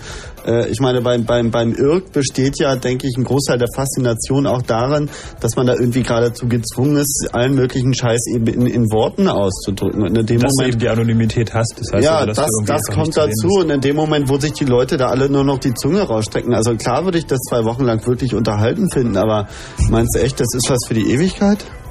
Naja, es ist dann auch verbunden wieder mit so einer Art Video on Demand und Music on Demand, bloß eben Mhm. privat gesendet. Also du meinst, die Leute würden sich, sich wild, äh, Also was, auch will- immer, also was auch immer an Bildern schicken und was auch immer an Tönen. Ähm, und dann gibt's da auch noch diese Leute, die irgendwie, glaube ich, so kleine Apparate gerade erfinden, die das Ganze auch noch riechbar machen, dass man sich dann irgendwie über entsprechende Chemikalien äh, elektronisch angesteuert den äh, Geruch Toll. äh, Dann ist die Nile of Service in ganz neuem. Das ist ja ekelhaft. äh, okay, ich glaube, wir sollten mal. Ich meine, es ist auf jeden Fall äh, ein, ein Gedanken wert, so, aber ob es das so vom Goldenen von Ei ist, vielleicht gibt es ja noch andere Konzepte. Okay, hören wir uns mal ein anderes an. Danke für deinen Anruf. Hier ist Chaos Radio. Hallo? Hallo. Hi. Ja, hallo, mein Name ist Judith. Hallo Judith. Ja, ich wollte eigentlich nur anrufen, weil der Typ vorhin hat irgendwie gesagt, äh, dass er das irgendwie so blöd findet, dass ihr immer durcheinander redet und er versteht überhaupt nichts mehr und so. Und ich wollte nur anrufen, um zu sagen, dass ich das überhaupt nicht so finde. Vielen Dank, Judith. Jetzt haben wir alle vier geantwortet, auch schön. Ja, okay. Danke. Das war's schon? Hm? Hast du denn eventuell noch ein Konzept für einen Radiosender? Jetzt mal perfekt sind wir ja sicherlich nicht. Ähm, Konzept für einen Radiosender. Hm. Was nee, würdest also, du machen, wenn du senden könntest? Äh, nee, also so was ich jetzt so mitbekommen habe in Berlin, da ein bisschen rumzuschauen bei den Radiosendern, da ist halt einfach viel äh, Blödsinn dabei. Und ich kann mir nicht vorstellen, dass eine einzelne Person, ich meine, du hast ja vorher selber schon gesagt, wie viele Leute da mitarbeiten bei Fritz, oder? Dass Mhm. eine einzelne Person da überhaupt irgendwas Brauchbares auf die Beine bringen könnte. Also Das dürfte sehr schwer werden. ja, eben. Ich meine, okay, jeder hat halt so ein bisschen ein paar CDs, manche haben auch mehr und manche haben halt ein paar interessante Freunde, mit denen sie dann plaudern können, aber das war's dann schon, oder? Ich meine, das ist dann eine Woche. Naja, guck dir den offenen Kanal an. Kennst du den? Äh, nee. Nein, also du musst einfach davon ausgehen, dass in unserer Gesellschaft verdammt viele Leute sind, die ein enormes Mitteilungsbedürfnis haben. Weißt du, die gehen einfach irgendwo hin und wenn du denen die Gelegenheit gibst, dass sie Fernsehen machen, dann machen die das. Und auch wenn die überhaupt nichts zu sagen haben, dann stellen die sich dahin und irgendwie ziehen sich ein Kostüm an und erzählen irgendwas. Das, das berühmteste Beispiel war in den Anfangszeiten Ja, vom offenen Kanal eine halbe Stunde und Waschmaschine. Nachfrage, oder? Nein, Oder natürlich nicht. Aber Ich guck mal, die Frage ist ja auch gar nicht, Multicast erlaubt dir eine Ausstrahlung zu machen, auch wenn sich das nicht lohnt, weil du zahlst nur für deine Ausstrahlung. Du hast keine Mehrkosten, die irgendwie beim Sender auftreten. Das heißt, du kannst auch ohne jeden Anspruch einfach irgendwie Kram senden. Und die Frage ist, würdest du das tun wollen? Ich persönlich. Ja. Äh, ja, also ich würde mir das nicht antun wollen, aber wenn irgendjemand, den ich kenne, sowas macht, dann würde ich da gern mitmachen. Also Kennst, kennst du Webcams? Webcams ist ja ein Begriff. ne? Ja, das heißt also, wo. Leute sich dann da Ja. irgendwie vorne sitzen, hinsetzen Ja, vor, den, ja, vor ihren also Rechner das ist und krass. Ähm, Ich meine, wenn es jetzt jeder machen kann, stell dir vor, wir haben irgendwie 23,5 Millionen Mal Big Brother live im Internet. Alle Leute vor ihren Badezimmerspiegeln, vor ihren Computern, irgendwie. Aber die äh, der Frage Freundin ist, will ich denn wirklich wissen, was ich im Kühlschrank irgendwie meines Nachbarn äh, ja, abspiele? sicher. ja, sicher. Also ich meine, Big Brother, jeder, jeder redet doch drüber. Und da habe ich mir gedacht, äh, viel interessanter wäre es doch zu sehen, was in einem tatsächlichen Leben von irgendeinem Menschen vorgeht, der jetzt nicht mit wildfremden Leuten in einem Container hockt, sondern der, der, was weiß ich, ja. du hast, du hast, du hast, du hast ein Bedürfnis nach sowas zu sehen. Ja, genau, Tenicam. Also von der habe ich eben nur gelesen. Die habe ich mir noch nicht angesehen, weil ich mir gedacht Es gibt auch noch Tina Cam in Deutschland. Ja, also ihr kennt nur die von den Mädels, oder wie? Naja, ähm, Na, das machen vor allem Frauen, weil da die Finanzierung klarer ist. Ja, das habe ich nämlich eh, äh, das habe ich mir kürzlich überlegt, muss man dafür was zahlen? Äh, Für diese Jennycam? Ich meine, muss ich... Ja, muss ja. ja. Ja, Es echt? ist übrigens auch sehr interessant, ähm, also kurzer Einwurf am Rande bei Big Brother, die haben ja auch ähm, alle Kameras irgendwie im Web, das heißt, die kann man dann auch über diese Aha. Videogeschichte angucken. Nur es gibt eben bestimmte Kameraansichten, ähm, da musst du dann bezahlen. Das heißt, du musst dich dann speziell bei dieser Firma, die das betreibt, einwählen und das ist dann eine Telefonnummer, die kostet so ein bisschen mehr Geld. Ich glaube, so eine 190er-Geschichte ist es oder sowas. ähm, und da musst du dich direkt äh, dann einwählen. Im Schlafzimmer, oder wie? Das ist dann die Infrarotkamera im Schlafzimmer Ja. und ähm, Frau, im Frauenschlafzimmer wohlgemerkt. Nicht im Männerschlafzimmer, nur im Frauenschlafzimmer. Aha, und bei der Jennycam ist das dann genauso.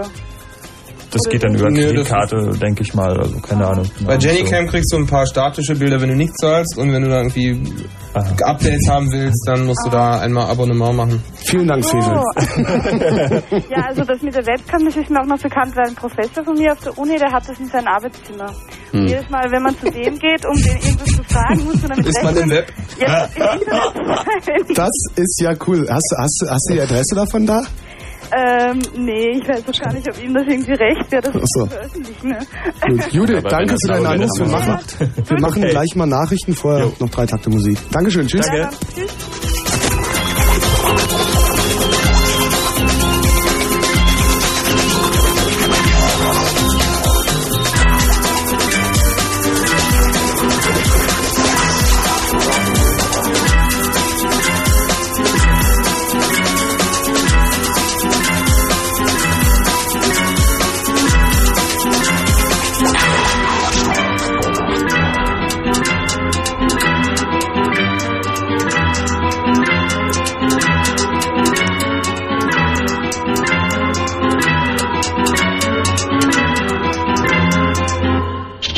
Damit haben wir es 0.30 Uhr.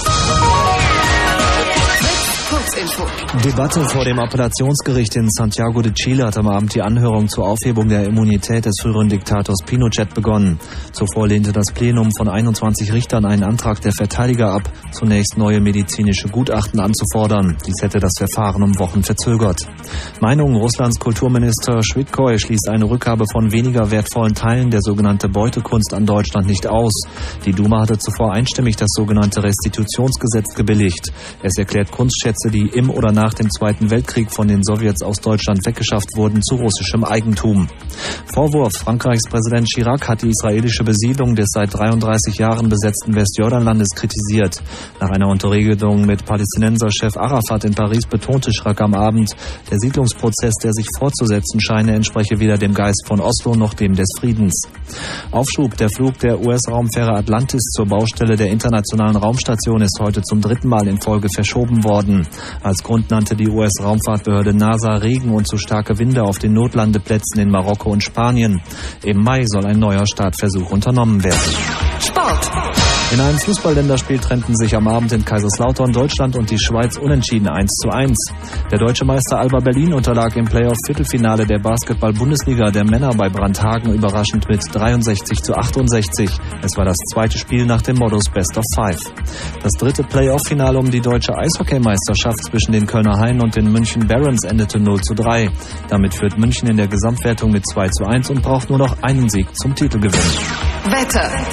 Heute Nacht Temperaturen zwischen 12 und 8 Grad. Morgen wird es heiter und trocken sein. Temperaturen 23 bis 27 Grad. Verkehr? Keine aktuellen Meldungen. Gute Fahrt. Ja, vielen Dank, Gerald Kötter-Heinrich, 0 Uhr 32. Er ist ja recht. Hallo liebe Brandenburger, die Berliner sind ja zahlreich erschienen in der Torstraße 171, um diese Freikarten zu holen für die Star Wars Aufzeichnung am, 28, am, am, am, am, am 28., 29., 30. dieser Fernsehaufzeichnung beizuwohnen. Ihr selber könnt ja nicht in die Torstraße kommen, weil ihr mit euren beiden linken Händen nicht Auto fahren könnt, mit euren Gesichtern auch in keine S-Bahn reinkommt, aber in ein Fernsehstudio wohl. Und zwar am 28., am 29. und am 30. Direkt nach Adlershof. Die Aufzeichnungen beginnen um also steht nicht fest. Also besser nochmal anrufen und zwar unter 030 243 45719. War das? Ja. Also Berlin 243 45719 und dann einfach vorbeikommen. 28., 29., 30. Saufen bis die Schwarte kracht und Fernseh gucken. Star Wars. Also bis dann. Präsentiert von. Alles gut.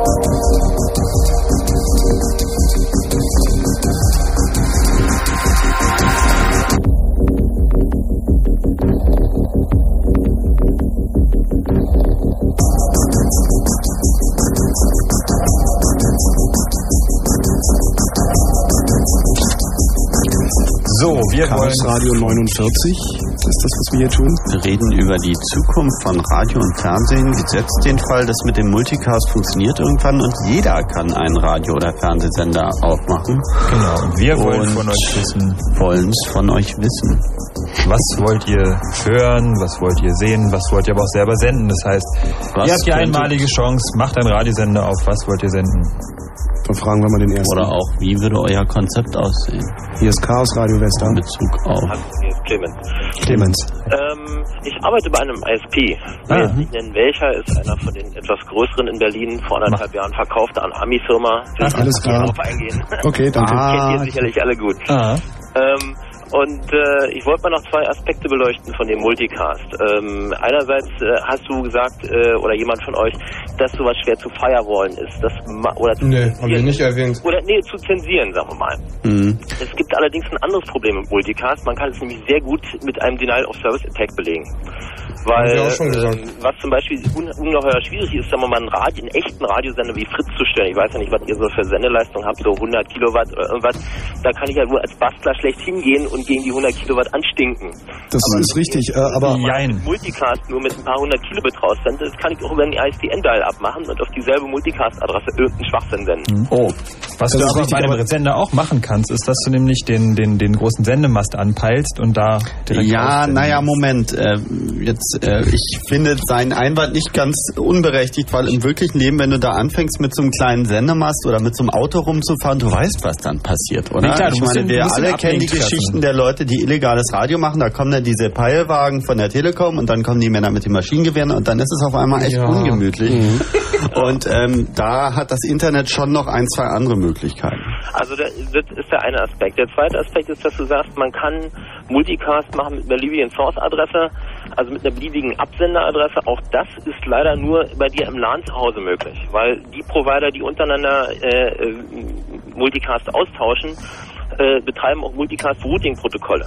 DVMAP oder MBGP, wo äh, sozusagen ein inverses Routing durchgeführt wird. Man versucht nämlich den Weg von dem Sender, von der Quelle zum Empfänger zu optimieren. Das Mhm. heißt, man versucht einen, einen inversen Routingbaum aufzubauen. Ich weiß, da hören jetzt tausend Leute zu, die sich gerade am Kopf kratzen und sagen, Hö, von was redet der denn?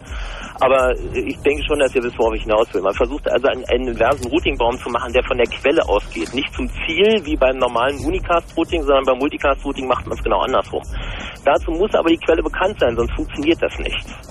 Das heißt also, äh, Multicasting mit gespooften Source-Adressen funktioniert nur sehr, sehr begrenzt, nämlich nur unterhalb deines Baums. Das heißt, wenn du jetzt sowas hier in Berlin machen würdest, würdest du vielleicht alle Leute von deinem Provider noch treffen, aber niemanden sonst draußen, nicht weltweit. Das wird einfach nicht gehen. Ähm, und letzter Aspekt war, das war schon etwas länger her, da musste ich den Salm hören über, ähm, äh, über die Billing-Geschichten von euch. Dass also jemand von euch gesagt hat, äh, hier wird immer noch äh, nach Bytes bezahlt und so. Ähm, das ist zwar so, dass immer noch sehr viele Provider gegenüber ihren Kunden das abrechnen, aber... Wir haben auch explizit von den. Kunden geredet. Also die Provider, wir haben explizit von den Kunden geredet. Also Ja, nicht wie gut, die, aber, äh, dass die hast- ISPs intern anders abrechnen. Die Sachen, die die Provider untereinander abrechnen. Also kein Provider, selbst die in Deutschland, rechnet mehr untereinander über Bytes ab. Und ähm, äh, das kann, kann auch gar keiner machen. Es gibt auch gar keine Verrechnungsbasis oder sowas, sondern die, äh, da werden halt einfach entweder kostenneutrales Peering gemacht, das heißt, man schaltet eine Leitung, teilt sich die Kosten und man ballert halt Traffic hin und her und freut sich. Äh, oder man macht halt an solchen Peering-Punkten wie am DE6 in Frankfurt oder so, dass man einfach kostenneutral dort Daten austauscht und gut ist. Aber äh, da, äh, selbst wenn man jetzt sich einen großen Transit-Provider sucht ähm, und dort seinen Verkehr sagen wir, in die USA abgibt, wird der nur nach, nach Megabits bezahlt, aber nicht nach wirklichen Bytes die übertragen wurden. Also das ist also äh, schon längst passé. Und wir werden das auch zum Kunden hin in Deutschland noch in diesem und im nächsten Jahr sehen. Das kann ich euch jetzt einfach mal so mal mitgeben. Äh, man sieht es ja in anderen Ländern. äh, Also du meinst, dass, das dass jegliche dass wirklich nur Bandbreiten... nach der Bandbreite bezahlt wird und nicht nach der übertragenen Menge. Ne? Also die Bandbreite pro Zeit jetzt. Oder? Ja, also dass man, dass man sagt, also du hast jetzt meinetwegen physikalisch eine 2 Megabit Leitung, aber äh, du zahlst halt für eine, für eine Übertragungsbandbreite von durchschnittlich über einen Zeitraum von 24 Stunden, sagen wir von 512 Kilobit oder ähnlichem. Diese Mhm. Modelle gibt's ja heute schon und werden auch von etlichen Providern in Deutschland schon angeboten und auch die Flatrate kann man sich inzwischen leisten. Selbst von der Telekom kriegt man inzwischen Flatrate für 2 Megabit um einen Preis von 10.000 Mark. Ist natürlich nichts für einen Privatmann, aber Flatrate von 2 Megabit ist schon okay. Also das können sich schon manche Firmen oder auch gerade eben Leute, die sich eben als TV- oder Radiosender oder sowas etablieren wollen, können sich das schon durchaus leisten. Und was noch viel billiger ist, ist natürlich Kapazität, die man nicht, nicht, nicht nach Hause schleppt über eine Leitung, die natürlich teuer ist, sondern Kapazität in einem Hosting Center. Es gibt also schon 1001 Provider in Deutschland, die dir anbieten, dass du deinen Sender, auch deinen Real Audio Sender oder deinen Multicast Sender oder das ich dein PC dort hinstellst bei denen ins Rechenzentrum und dort also wirklich die Megabits für ein Apple und ein Ei kriegst. Also das ist also wirklich dieser Faktor dort nach Bytes zu zählen und damit versuchen irgendwie Geld zu machen und dieses Schema, was du vorhin beschrieben hast, du sagst, je mehr Leute zuhören, äh, desto mehr teilen sich die Kosten. Äh, diese, dieses äh, äh, neue Cost-Sharing-Modell, äh, das ist spätestens dann, wenn Multicast ready for Primetime ist, ist nicht mehr aktuell, weil da nicht mehr nach Bytes gecharged wird. Magst du denn da mal eine Prognose abgeben zum zeitlichen Rahmen? Für diese, für diese Flatrate-Geschichten? Nee, Also überhaupt für für Multicast, dass sich tatsächlich als Kunde auch äh, bei äh, irgendwie Berliner Unternehmen, die nach äh, sonst wohin verkauft wurden, äh, Ähm, ja, das Berliner Unternehmen äh, hatte Multicast und hatte doch angeboten. Die Firma, die dieses Berliner Unternehmen gekauft hat, ähm, äh, mehr, äh, wissen wir. ist da etwas konservativer. Ah ja. Ja, und was heißt das? Haben die das denn in ihren irgendwie äh, Business Cases oder in welcher Sprache, die auch immer sich untereinander ausdrücken, irgendwie schon mal wahrgenommen, dass das möglicherweise eine fluffige Angelegenheit sein könnte? Äh, in den Business Cases eher nicht. Ähm, Aber reden denn die solche, Admins solche darüber? Unternehmen, solche Unternehmen arbeiten extrem marktdruckorientiert. Die machen also nicht das, was irgendwie schlau ist oder sind selber sehr, sehr, nicht sehr innovationsfreudig. Also dass sie jetzt sagen, das ist eine geile Technik, die Mhm. versuchen wir jetzt ein bisschen zu pushen, weil das bringt auch das Medium insgesamt voran, Mhm. sondern die sagen halt, äh, Multicast, äh, mh, ja, das machen wir, wenn es einer bezahlt, wenn es einer kaufen will. Mhm. Also es passiert in den Labs, wir haben es also hier auch in unserem Lab in Berlin und auch in, der, in den Zentralstädten, in den Zentrallabors, wenn wir so, so mal nennen wollen, an der Ostküste USA. Wir spielen damit intern rum, aber es ist äh, überhaupt nicht vorgesehen, das jetzt in nächster Zeit an den Kunden anzubringen. Man muss allerdings dazu sagen, dass äh, das natürlich schon eine Ausnahme darstellt. Ähm, es ist in Deutschland zwar bei vielen anderen Providern ähnlich, aber wenn man mal über den großen Teich guckt und die Leute sind da schon ein bisschen weiter, dann kriegt man dort von den großen Carrier äh, dort regulär Multicast. Also wenn ich jetzt zum Beispiel Kunde bin bei Quest, ist ja ein sehr großer Carrier drüben, dann kann man dort einfach sagen, ich hätte gern Multicast-Feed auf meinem Link. Mhm. Ähm, die bieten das schon an regulär. Ähm, Ja, dann andere- besteht ja Hoffnung. ja, es besteht durchaus Hoffnung. Also es muss wieder mal rüberschwappen über den Teich. Und es Mhm. müssen hier halt einfach Leute nachfragen. Also auch besagter Carrier hier in Berlin, von dem ich rede die ganze Zeit, die sagen ja auch nicht, dass wir das nicht machen, aber sie sind halt, die wollen da nicht Vorreiter spielen und sagen, wir machen Nachfrage das fehlt Tolles, auch. sondern wir wollen jemanden haben, der uns das bezahlt. Kennst du denn aus den Gebieten, wo das schon läuft, jetzt um mal zur ursprünglichen Frage zurückzukommen, schon Konzepte, die jetzt außerhalb von sowas wie innerhalb eines Business oder einer Bank oder so Hausfernsehen zu machen, da schon Konzepte, die tatsächlich eher so auf öffentliche Medien hingehen? Äh? Ja, universitär Forschungszeugs, ne? Wenn du mal guckst im M-Bone, was es da so gibt, das Vorlesungen. was da äh, angeboten wird, sind halt eben solche Institutionen wie NASA oder europäisch auch gegebenenfalls auch mal ESA oder so, also Mhm. die eben, eben staatliche Forschungskohle haben, die sowas machen.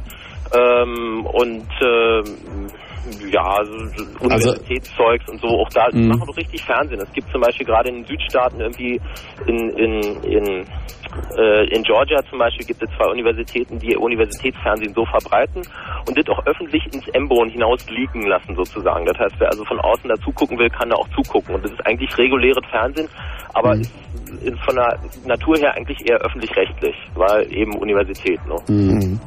Das klingt doch schon mal irgendwie, wie es passiert was. Ja, es, es gibt auch Leute hier bei uns, ähm, bei uns in der Firma gibt es einen Kollegen, ähm, der, der benutzt es selber privat, das lassen wir aber leider nicht rausliegen. Der guckt nämlich in der Firma gerne äh, Sat 1 Fernsehen. Wenn nachmittags Voyager läuft, dann zeichnet er das zu Hause auf mit seiner äh, TV-Karte und multicastet bei uns innerhalb des Netzes. Cool. Das ist gut. Aber ihr müsst ja irgendwie, glaube ich, aufpassen, dass Müsst dann nicht irgendwie auf GEMA-Gebühr jedes zahlen? 19 Zoll Reck, was da steht, auf einmal GEMA-Gebühr zahlen müsst. Ne? Äh, GEZ, Entschuldigung. In diesem Sinne ist es ja noch eine geschlossene Benutzergruppe und ich weiß, dass die Firma für ihren Fernsehanschluss, den wir auch haben, dass wir da auch GEZ-Gebühren bezahlen. Ja, dann ist ja okay. Ansonsten, ansonsten hätten wir das nachträglich noch angemeldet. GEZ-Leute sind ja wie die Kretze, muss man ja jetzt ehrlich sagen. Ja? Die, äh, Aber die wenn Werbung ist Loch geil. Finden, was irgendwie nach einer Tür aussieht, äh, äh, äh, kratzen die dagegen, sagen und hi und hier und die haben doch hier bestimmt irgendwo ein Radio rumzustehen oder so und dann sucht man und findet auch eins und dann ach, und äh, äh, Das ist aber auch gut so. Na, man muss die ja nicht Wenn es, wenn es die GEZ nicht gäbe, dann hättest du keine Sendung, bei der du anrufen könntest. Genau. dann würde ich jetzt auch keine Gebühren verbraten dafür. Ja, verbraten. Na, zahlt ja dein Arbeitgeber oder bist du zu Hause? Nee, nee, nee, ich rufe von unterwegs an. Also. Da wollen wir dich mal nicht mehr Geld kosten lassen, okay? Danke für deinen Anruf. Schon okay, alles klar. Ciao. Wen haben wir da? Chaos Radio hier. Hallo, hier ist Fabian. Hallo Fabian. Ich wollte äh, was nochmal zu dem Hauptthema zurückkommen hier. Radio Oh ja. über das Internet. Ja, genau. Ähm, ich persönlich würde, würde sowas gerne mal machen. Vor allem jetzt äh, über Themen, die mich mehr so interessieren, so zum Beispiel Metal oder so. Weil ich finde, dass es da doch sehr wenig gibt im Internet. Und ähm, ich habe einen Freund, der macht gerade Radio über Internet. Also jetzt vier Tage oder so, die wollten sich abends immer mal hinsetzen. Zum Chaos over IP. Richtig. Ja. Wir haben leider ein Problem, weil wir wollten eigentlich da auch ein bisschen ähm, Spielereien machen, so Echo-Effekte und sowas, aber wir haben ja irgendwie nicht wirklich Internet im Studio, deswegen, also die hören jetzt bestimmt auch zu. Ich habe auch gerade das Problem. Das klappt irgendwie nicht, weil wir hier irgendwie ähm, nicht diesen Stream von denen kriegen und da auch nicht so schön hin und her schalten können. Naja, ich habe das Problem, dass mein Internet free nicht connected. Einen Echo-Effekt kannst du aber auch von mir kriegen. Jetzt sag mal was. Test, Test, Test, Test. Das ist aber viel zu kurzes Echo. Also, Echo ist weg. Das ist schon böse. Jo, nee, Ja. aber das, das war es eigentlich schon, was ich sagen wollte. Mhm. Okay. Also Radio Danke. würde mir wirklich Spaß machen über Internet. Danke, Fabian. Okay, ciao. danke. Chaos Radio hier. Was? Das war aber Danke. kurz. Da war Da war irgendwie der das Handy tot. Ja, genau. Hier ist Chaos Radio. Ja, hallo, ich kann mal was lesen. Microsoft ist scheiße. Aha. Das hat uns jetzt geholfen. Äh, vielen Dank. Ja, ciao. Tschüss. Das war jetzt seltsam. Ich mache gerade mal Musik hier.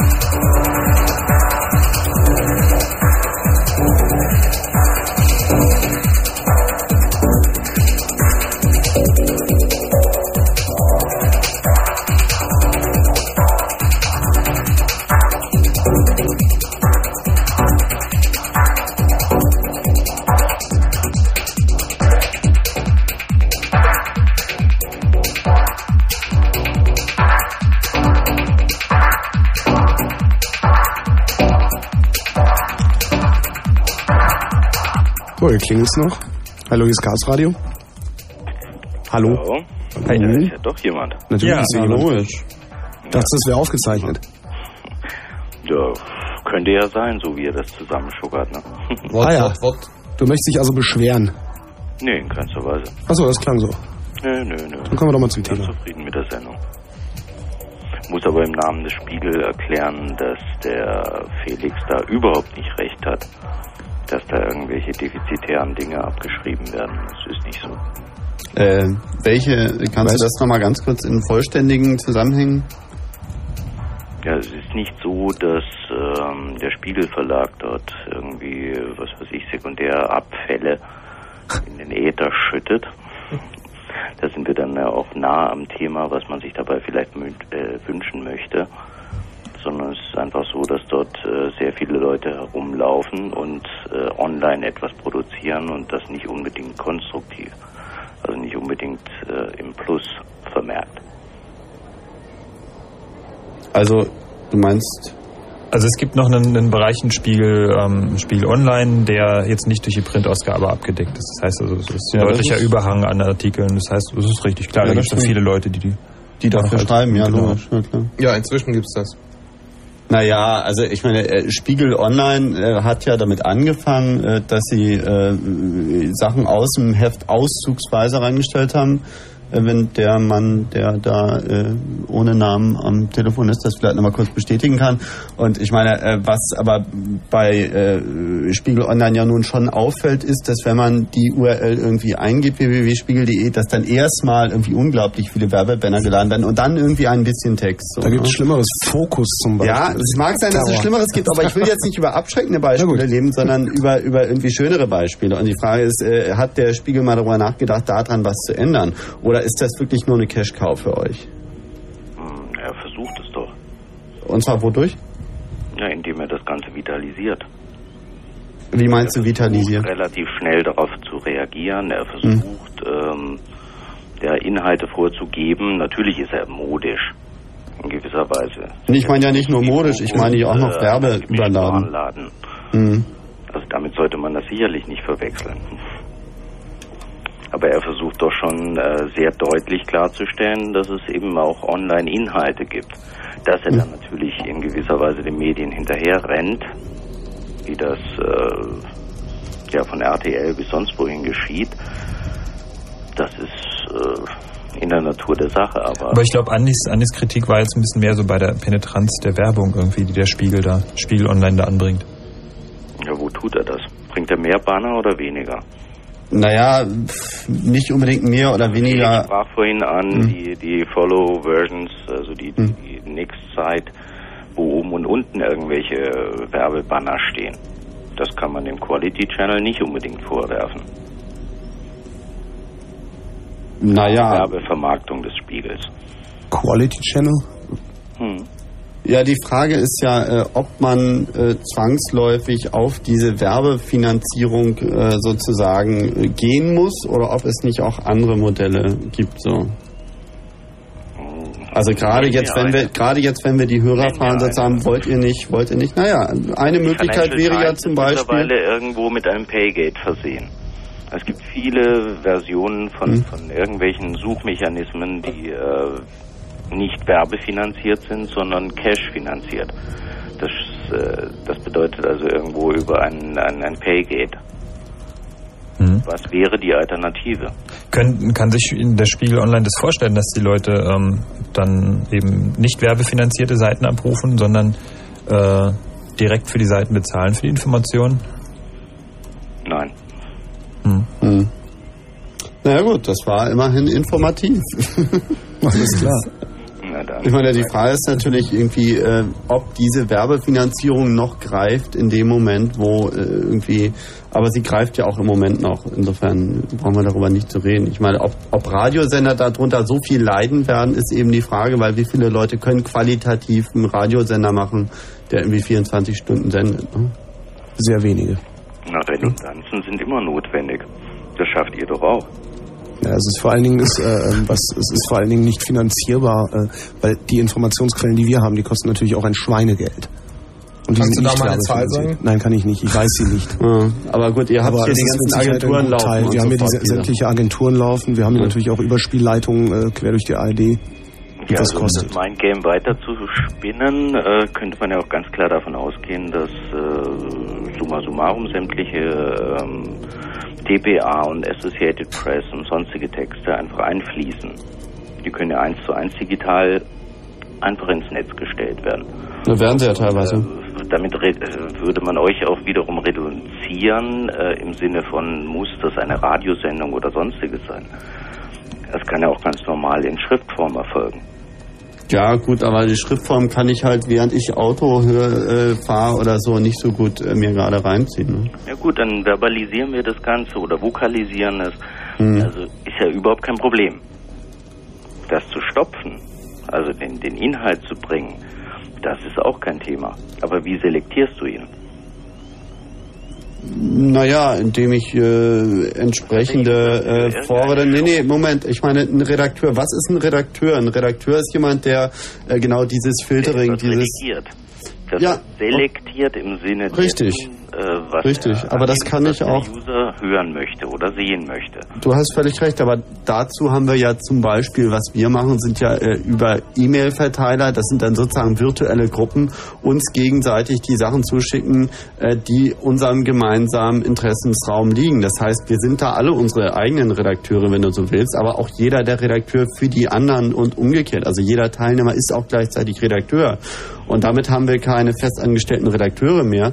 Und das Problem zumindest äh, annähernd gelöst. Heißt aber natürlich auch, dass jeder sich ein bisschen umgucken muss, was da so rumschwebt und das dann weiterschiebt. Ja klar, geht es denn jetzt um ein Content-Modell oder geht Ja. es um äh, den User und woher weißt du, was der User hören will? Naja, wenn ich irgendwie einen Spartenkanal aufmache, sozusagen, und sage, ich mache jetzt ein Radio auf für Nerds oder ich mache jetzt ein Radio auf für Journalisten oder ich mache jetzt ein Radio auf für Leute, die an E-Commerce glauben oder ich mache ein Radio auf für Leute, die nicht an E-Commerce glauben, äh, dann kann ich schon äh, gewisse äh, Kulturräume abgrenzen und sagen, naja, das wird die Leute interessieren und das ist das in die Richtung, die ich will. Ja, und dann kommst du so langsam in der Konklusion wieder dorthin, wo wir am Anfang waren, dass der Spiegel durchaus in der Lage ist, beziehungsweise das versucht, über tatsächliche Online-Redakteure, nicht wie Felix das gemeint hat, dass das irgendwelche Sekundärverwertung wäre, zu schauen, was interessiert die Leute. Dass da natürlich im, äh, in der Relation zu dem Printspiegel Abstriche gemacht werden. Das heißt, dass, dass tatsächlich äh, lapidare Themen behandelt werden, weil sie eben schneller vergänglich sind als in einer wöchentlichen Printausgabe. Das ist auch klar.